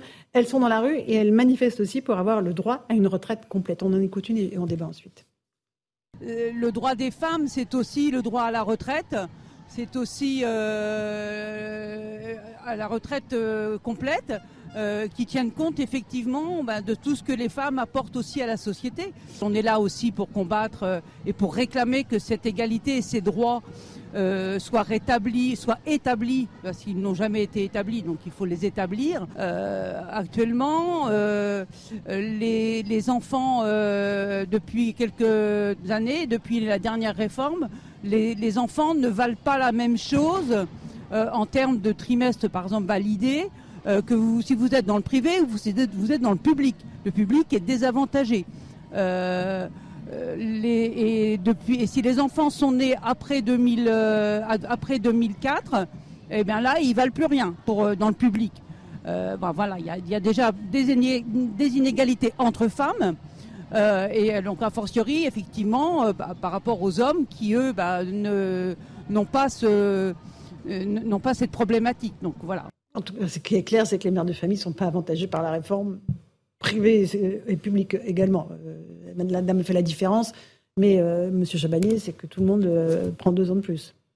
Oui, tout le monde prend deux ans de plus. Euh, ce qui est assez terrible, c'est que la grande avancée dit par le gouvernement, c'est d'une part que lorsqu'il repousse l'âge légal, il ne repousse pas l'âge d'annulation de la décote, alors que normalement ils auraient dû le faire. Donc quand même super bonne nouvelle. Hein. Mais qu'est-ce qu'on fait? 67 ans, ça reste. Hein. Mais 67 ans, ça reste. Enfin, on a 700 000 personnes par an qui partent à la retraite près moitié-moitié hommes et femmes. On a 90 000 femmes par an qui sont obligées d'attendre 67 ans pour avoir une retraite à taux plein. Il y a encore parfois pas suffisamment euh, pour vivre. Euh, on fait quoi pour ces 90 000 femmes? On fait rien du tout. Rien du tout. Euh, et même dans les trimestres qui seront pris en compte, on se rend compte que comme il faut travailler deux ans de plus, une partie des trimestres gagnés par le fait d'avoir des enfants ne serviront mm. plus à rien du fait que l'âge légal soit reporté de deux ans. Quand on vient nous expliquer que les femmes sont les grandes gagnantes de cette réforme pour le gouvernement, euh, encore une fois, parce que souvent on nous dit qu'on a mal compris ou qu'on a mal lu, donc euh, et qu'il faut faire de la pédagogie. Donc oui, encore une fois, j'ai mal compris, j'ai dû mal lire. On a, tout, très très bien compris en faisant notre calcul. Euh, un petit mot, Geoffroy Lejeune, là-dessus, sur cette politique qui n'est pas nataliste hein, pour le, coup du gouvernement. En fait, en écoutant cette manifestante, je me dis, j'ai l'impression d'entendre la même revendication qu'au moment des Gilets jaunes. Vous savez, des gens qui disent en fait, on a le taux de prélèvement obligatoire le, le plus haut de l'OCDE, et on regarde cela, des prestations qui ont tendance, alors peut-être pas à diminuer mais en tout cas on demande de travailler plus et euh, un service public qui est de moins en moins efficace et une crise généralisée partout, l'hôpital. Enfin, et, et je, je, me souviens d'une pancarte qui m'avait beaucoup marqué sur les ronds-points, c'est quelqu'un qui disait où va notre pognon? Et en fait, je pense que c'est au fond la question qui est posée. Mmh. Et, et, à mon avis, un des ressorts de cette mobilisation aujourd'hui, c'est pourquoi nous en fait, pourquoi nous qui travaillons déjà, nous qui payons déjà des impôts, cette réforme qui en fait vise pour le coup la, la, la, vraie la vraie injustice que je vois moi dans cette réforme, mmh. c'est qu'elle vise des gens qui travaillent déjà et qu'elle ne qu'elle ne concerne pas les autres et qu'elle ne concerne encore moins les retraités. Mmh. Et donc euh, pour toutes ces raisons-là, je pense pense qu'elle était invendable. Et, euh, et, et, et, tout à l'heure, vous on posait la question de, de l'échappatoire. Moi, je, vous savez, je suis pas suspect d'être mélanchoniste du tout, mais, mais là, pour le coup, il y a une vraie question qui, est, qui a été posée. C'est celle du, c'est celle du référendum. Et en, en l'occurrence, euh, on se rappelle qu'Emmanuel Macron a parlé des 65 ans dans la campagne pour finalement dire 64 ans. On, mais on se rappelle moins d'une chose, c'est que à ce moment-là, il faut rappeler le contexte entre deux mm. tours de la présidentielle, où justement il a besoin des voix des électeurs qui ont peur de Marine Le Pen. Et à ce moment-là, justement pour éviter une crise sur ce sujet, pour éviter de, faire tout l'entre-deux tours sur la, la réforme des retraites, il parle de référendum en disant on pourra régler ça le jour venu par un référendum. C'était pas une promesse de campagne, mais déjà quand même implicitement. Donc, euh, on peut pas évacuer la question comme ça. honnêtement, c'est très bien ce qu'il viendrait d'un référendum aujourd'hui. Le, nom serait ultra majoritaire. Mais c'était il n'a aucun intérêt à faire un référendum. Genre, bah oui, mais dans ce cas-là, vous voyez ce que je veux dire? Il peut pas éluder la question aussi facilement. Ça, a été une nouvelle réforme. Parce que le vrai enjeu aujourd'hui est là, c'est qu'il faut revenir sur le, le, projet initial de faire une réforme complète, effectivement, euh, de, de, la retraite au sens large. Parce que c'est ça le but, c'est de sauver, de sauver la retraite par répartition, de la rendre plus égalitaire, plus juste, parce que là, effectivement, l'injustice, elle est quand même pas. Euh, c'est plus les salariés du public qui sont favorisés, puisqu'on calcule sur les six derniers mois, alors que pour les salaires du privé, c'est sur les 25 meilleures euh, années. Donc en termes de, de retraite, malheureusement, c'est pas l'injustice, elle n'est pas forcément au niveau du public. Mais voilà, le problème, c'est que on, on, on, laisse dire tellement de choses. Finalement, il y a un manque de lisibilité ah hein, qui est clair, et donc qui fait que voilà, on a hein. euh, ces manifestations qui durent et qui s'installent. Moi, je me souviens la, la première manifestation, ça, ça, me rappelle justement les gilets jaunes où certains euh, dirigeants du Grand disaient à l'époque ça va pas durer, ça va durer une semaine ou deux. on, a, exactement le, même scénario, on voit que ça, dure, donc il faut peut-être réagir en conséquence. D'accord, ok. Euh, dernier mot, M. Martinet Peut-être sur la retraite des femmes, parce que mm. cette réforme va être absolument terrible pour elles. Déjà, elles ont des retraites en moyenne 40% plus faibles, et là, cette réforme, les deux tiers des économies obtenues par cette réforme, ça va reposer sur la retraite des femmes. Donc ça va être terrible, et moi je veux juste ajouter une chose, parce que tout à l'heure à la manifestation, j'étais avec une syndicaliste euh, du secteur de la petite enfance. Parce que je crois que ce moment-là, c'est aussi un moment où on se rend compte un peu plus de la pénibilité de ces métiers qui sont très féminisés. Et par exemple, dans le secteur de la petite enfance, vous portez des enfants toute la journée, vous avez du bruit euh, dans la crèche. C'est des métiers qui sont en fait très fatigants, euh, qui usent le corps et l'esprit, qui sont pas reconnus dans les comptes pénibilité, dans tous les mécanismes qui permettent de partir à la retraite un petit peu plus tôt. Et c'est aussi ces femmes qui manifestent en ce moment avec beaucoup de détermination et, elles ont raison. 18h30, l'heure du rappel des titres de l'actualité sur Europe 1 et sur CNews avec Somaya Labidi.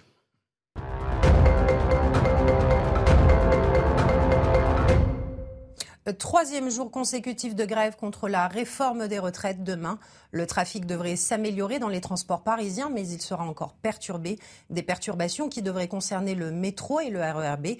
Toutefois, le trafic sera quasi normal sur le RERA et normal sur les réseaux bus et tramway.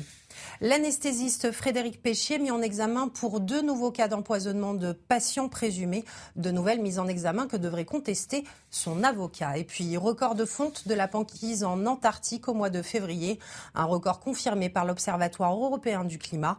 Un phénomène inquiétant qui s'est intensifié depuis une dizaine d'années. Merci Somaya, merci à nos invités, Monsieur Chabanier, Monsieur Martinet, Marc Toiti et Geoffroy Lejeune. Dans un instant, Aurélien Pradier est notre invité, député LR du Lot. Il l'a reçu aujourd'hui euh, Laurent Berger de la CFDT. À quoi joue Aurélien Pradier? À quoi jouent les Républicains? Je pose la question dans un instant. À tout de suite. 18h36, on se retrouve en direct sur Europe 1 et sur CNews. Dans Punchline, nous sommes avec Louis de Ragnel, chef du service politique d'Europe 1. Bonsoir Louis. Bonsoir Laurence. Et nous accueillons notre invité Aurélien Pradier. Bonsoir. Bonsoir. Député LR du Lot, vous avez rencontré aujourd'hui Laurent Berger, le patron de la CFDT, en compagnie d'autres députés LR, euh, cet après-midi à l'Assemblée nationale. À quoi est-ce que vous jouez Aurélien Pradier? Je joue à la responsabilité qui est la mienne de député, mhm. de faire en sorte que nous puissions dans ce pays dialoguer. Nous n'avons jamais mené de grandes réformes des retraites sans le dialogue social. D'abord, c'est un principe qui a toujours été porté par les gaullistes. C'est notre constitution de la République qui euh, instaure le dialogue social, la mhm. nécessité de dialoguer. C'est les dernières lois Larcher qui ont institutionnalisé tout cela. Et puis chez les gaullistes, il y a une tradition, c'est de faire en sorte que la mhm. démocratie s'exprime à l'Assemblée, au Parlement, au Sénat, mais aussi dans le dialogue social. Eric Ciotti ne fait pas bien ça? Il n'a pas reçu les syndicats? Écoutez, moi, il était invité euh, ce matin, il aurait mhm. parfaitement pu le faire. Mais il les a reçus auparavant euh, oui, sûrement, je crois. En tout cas, nous, collectivement, nous n'avions pas eu l'occasion de le recevoir. Et puis, on le reçoit dans une semaine qui est particulière, qui est une semaine de mobilisation. Laurent Berger est euh, le patron d'un syndicat réformiste. Toutes les grandes réformes des retraites ont été faites avec le soutien de la CFDT. Toutes. Mhm. Et nous avons parlé des grands sujets, du travail, de cette réforme des retraites et surtout de la nécessité de ne pas bloquer le pays. Je, suis un homme de dialogue comme beaucoup de mes collègues députés.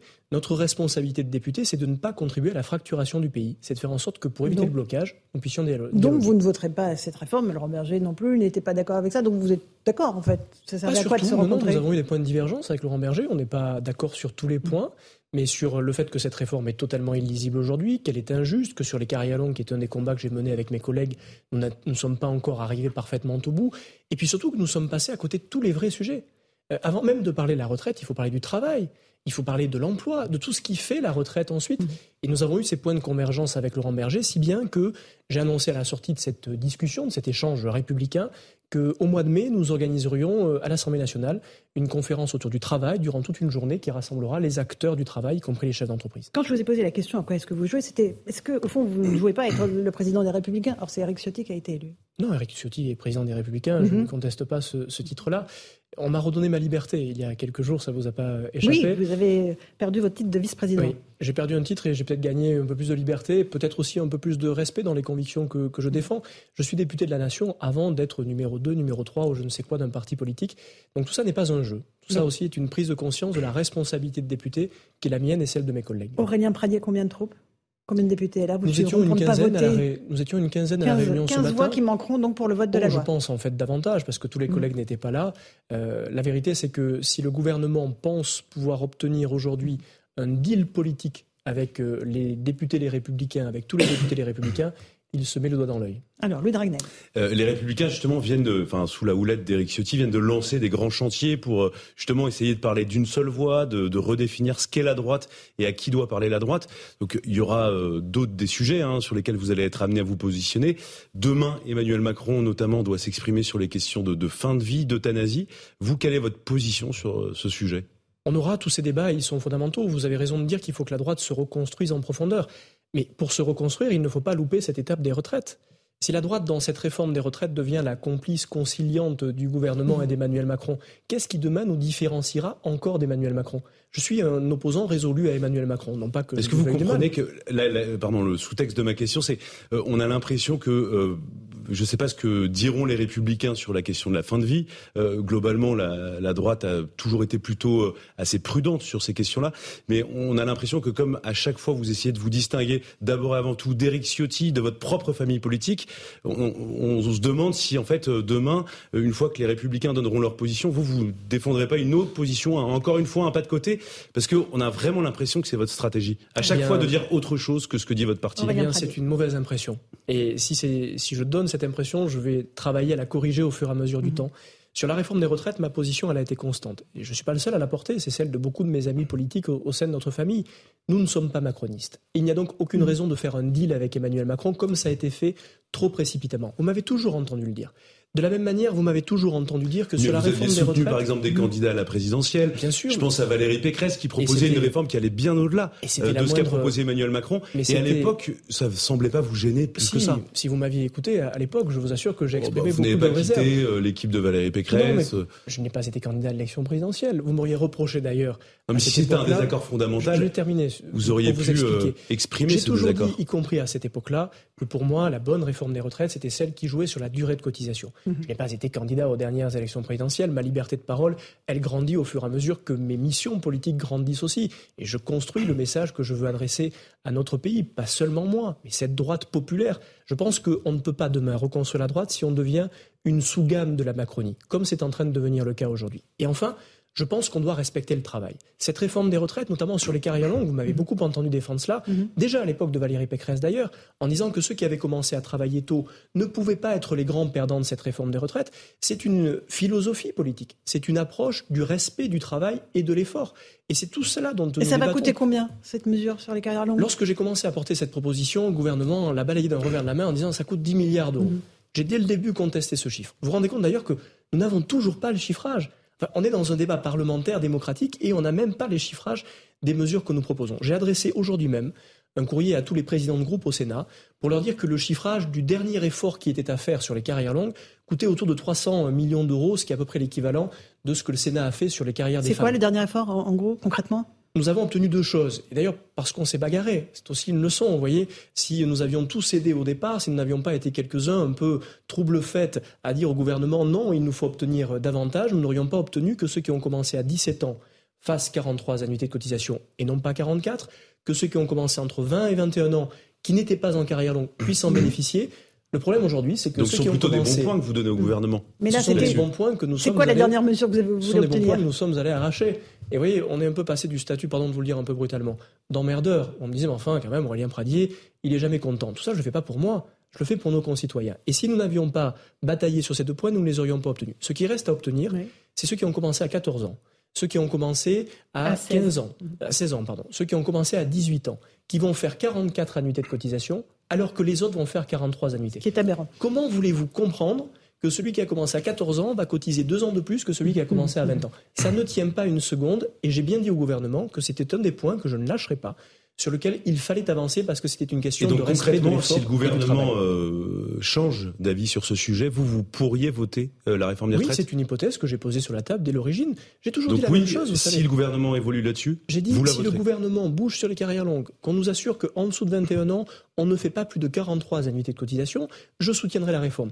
Et pardon de vous dire qu'on en est encore très Mais C'est loin. la seule condition, rien Pradé On y pas avait une qui les va autres sortir conditions, du chapeau non, Ah d'autres oui, conditions que nous avions posées, les 1200 euros euh, de retraite Ça, minimale. vous ne comptiez pas. Dont on voit déjà que euh, Voilà, le 10 000 vernis personnes commence- en bénéficient. Bien sûr, le vernis commence à, à- à craquer. Les femmes, on est journée des carrières femmes. des femmes sur lesquelles le Sénat a fait une évolution que je salue d'ailleurs, qui est à mon sens assez euh, positive pour les mères de famille. Il nous reste les carrières des femmes plus complètes.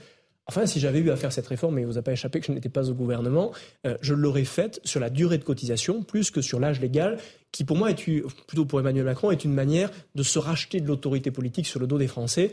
Notre pays est trop faible pour être divisé. C'est facile en politique de vouloir fracturer un pays. C'est beaucoup plus facile de vouloir le réconcilier. Et je pense que le rôle de la droite beaucoup demain, plus difficile beaucoup plus le- le difficile, rassembler. bien sûr, mais beaucoup plus exigeant de le Mm. réconcilier. Je pense que le chemin de responsabilité de la droite demain, c'est de réconcilier les Français. Le spectacle qui est donné à l'Assemblée pose question aux Français. Euh, certains députés, euh, certains ministres, je pense au bras d'honneur, deux bras d'honneur, faits par hier par, par Éric Dupont-Moretti, le garde des Sceaux, euh, envers euh, le patron du groupe des LR, euh, euh, Olivier Marlex. Ça vous choque?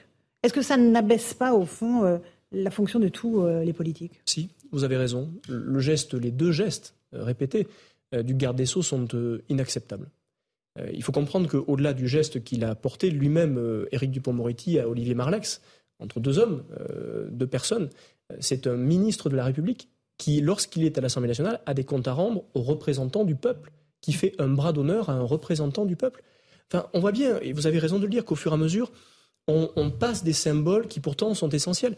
Mais comme d'ailleurs le fonctionnement de notre démocratie, vous vous rendez compte que nous sommes en train d'examiner un texte qui va changer la vie de nos concitoyens, pour laquelle il y a une opposition massive euh, des Françaises et des Français parce qu'ils savent que la, la réforme est injuste, dans un dispositif de 47.1 de la Constitution, ça ne s'est jamais fait auparavant, qui est une entorse aux pratiques démocratiques et parlementaires.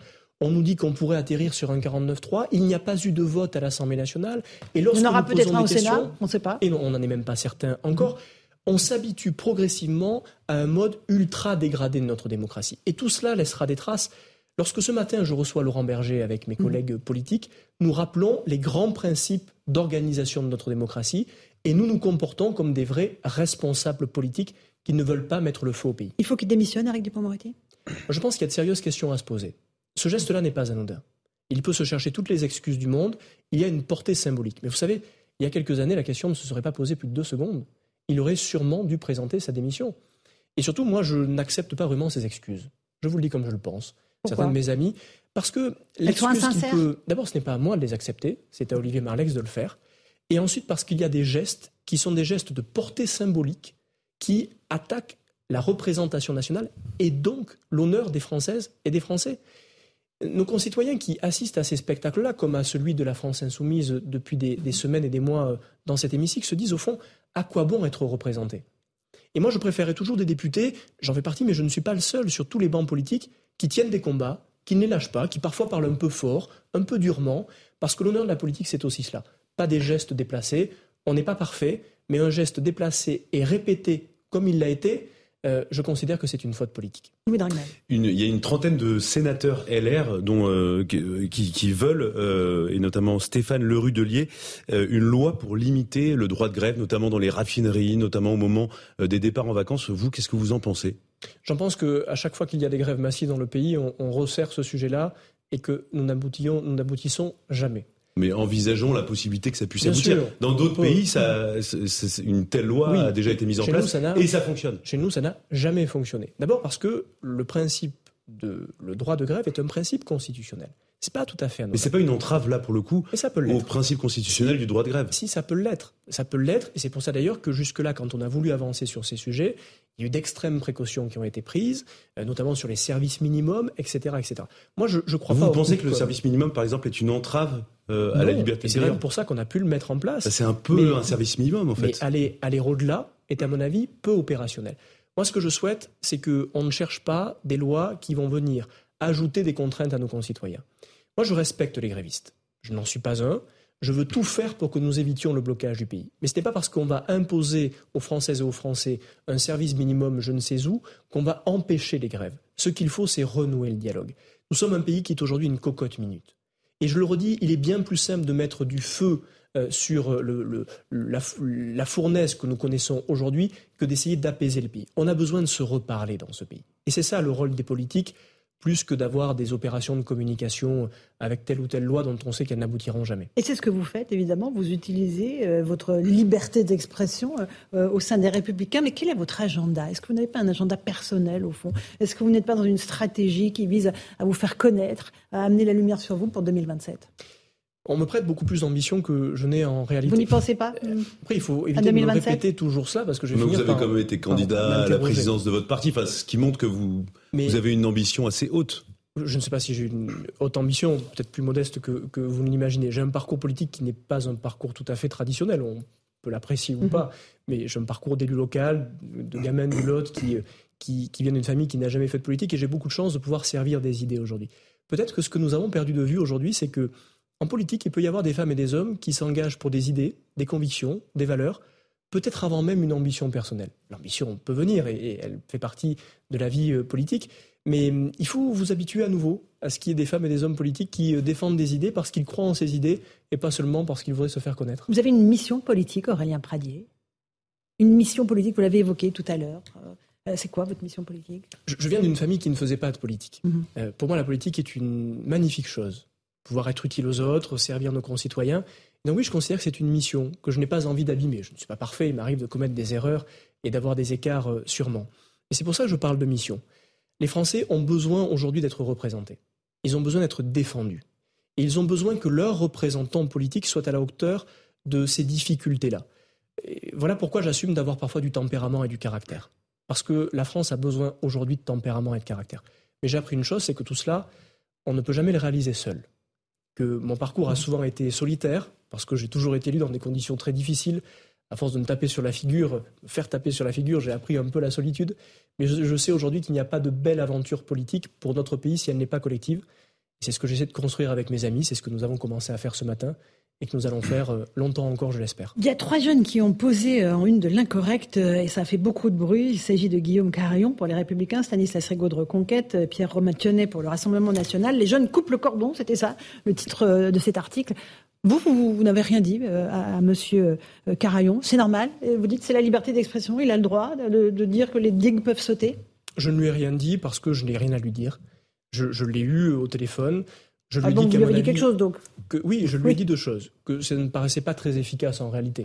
Je ne veux pas faire insulte à ce magazine, mais si vous voulez reparler à tous les Français, il faut sûrement leur parler de leurs vrais problèmes plus que de, ces questions-là. On est d'accord. Mais ce que je lui ai dit en revanche, c'est qu'il ne me trouverait jamais sur son chemin pour l'empêcher de dire quoi que ce soit, y compris parfois de dire des bêtises s'il en disait. Euh, j'ai moi-même un peu vécu dans ma famille politique le fait que lorsqu'on disait quelque chose qui n'était pas tout à fait euh, couleur locale ou qui dérangeait, on en soit exclu, c'est pas pour faire la leçon euh, aux autres. Moi, je crois qu'il faut reparler à tous les Français. Je, refuse de faire des catégories chez nos concitoyens. Et oui, il va falloir aller reparler aux Français qui ont voté pour Marine Le Pen, à tous ceux qui ne votent plus aujourd'hui dans notre pays. Et pour ça, il faut que la droite populaire mhm. retrouve euh, de l'énergie et, de la force. Reparler à tous les Français. Arrêter de parler à des catégories de concitoyens. Avec quelle idée force Le travail? Le travail qui paye? Euh, C'est ça la grande idée de la droite pour les prochaines années? C'est le travail et au-delà du travail, c'est la dignité. Je crois qu'une des profondes blessures de notre pays et de nos concitoyens, c'est la perte de dignité. Dans les familles, dans leur environnement de travail, dans leur vie quotidienne, nous n'avons plus de repères. Et cette perte de dignité, elle est euh, prodigieusement difficile à supporter pour les Françaises et les Français. Le travail fait partie de la conquête de la dignité.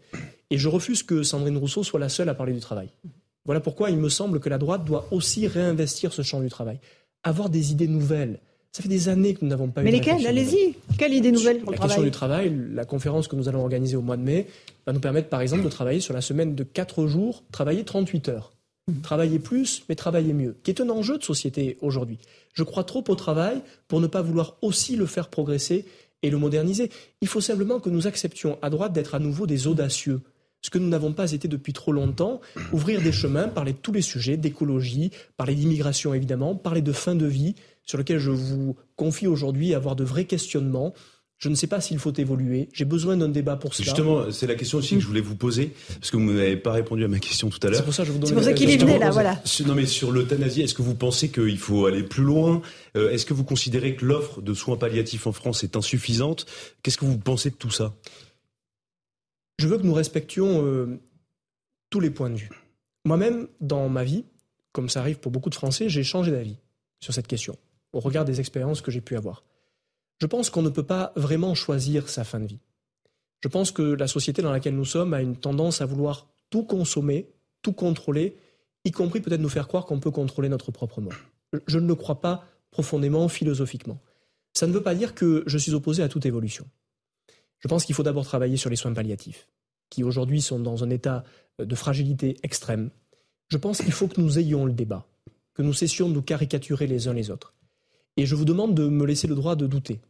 Parce que sur des sujets aussi essentiels, la force politique, c'est parfois un peu le doute. Bien sûr, mais euh, vous évoquiez le fait que justement vous êtes attaché au fait qu'on euh, ne peut pas choisir sa mort, euh, pour caricaturer, simplifier un petit peu, mais globalement, il y a une rupture anthropologique qui peut se produire si le législateur décide d'autoriser le suicide assisté ou l'euthanasie.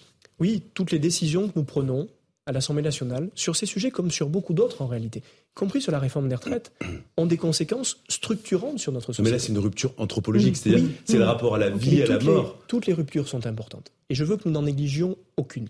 Si demain nous voulons reparler à tous les Français, que ce soit la droite ou d'autres familles politiques, il nous faut leur parler de tous les sujets qui les concernent. Les sujets anthropologiques en font partie, les sujets civilisationnels sont fondamentaux, les sujets du quotidien ne sont pas à négliger. La vie quotidienne de nos concitoyens, elle dit aussi, exactement, elle dit aussi beaucoup euh, des grandes batailles à mener. Quand je me suis engagé avec plusieurs de mes amis sur le handicap ou contre les violences conjugales, parfois on a été un peu moqué en disant ce sont des sujets de niche. Non, ce sont des sujets qui disent beaucoup des grands défis de notre société, de l'attention que nous portons aux plus fragiles et sûrement du projet politique que la droite populaire peut développer pour demain. Les droits des femmes, on en a parlé il y a quelques instants, les violences conjugales, euh, fléau endémique dans notre pays, on n'arrive pas à les endiguer entre 2020 et 2021, une augmentation de 20% du nombre de féminicides. 20%. 122 femmes assassinées l'année dernière. 23 femmes depuis le début de l'année 2023. Nous avons à l'Assemblée nationale, et c'était avec mon groupe politique, j'en ai été le rapporteur, porté euh, il y a quelque temps une proposition de loi adoptée à l'unanimité pour la généralisation du bracelet anti-rapprochement. On en est où aujourd'hui? Savez-vous que moins de 10 bracelets anti-rapprochement sont déployés dans le pays avant le passage à l'acte?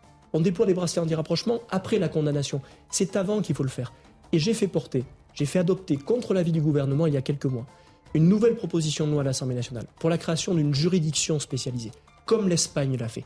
On tourne autour du pot alors qu'il nous faut désormais passer à la vitesse supérieure. Aurélien Pradier, député LR du Lot, était notre invité. Merci beaucoup d'être venu ce soir sur Europe 1 et sur CNews. Bonne soirée à vous sur nos deux antennes. À demain.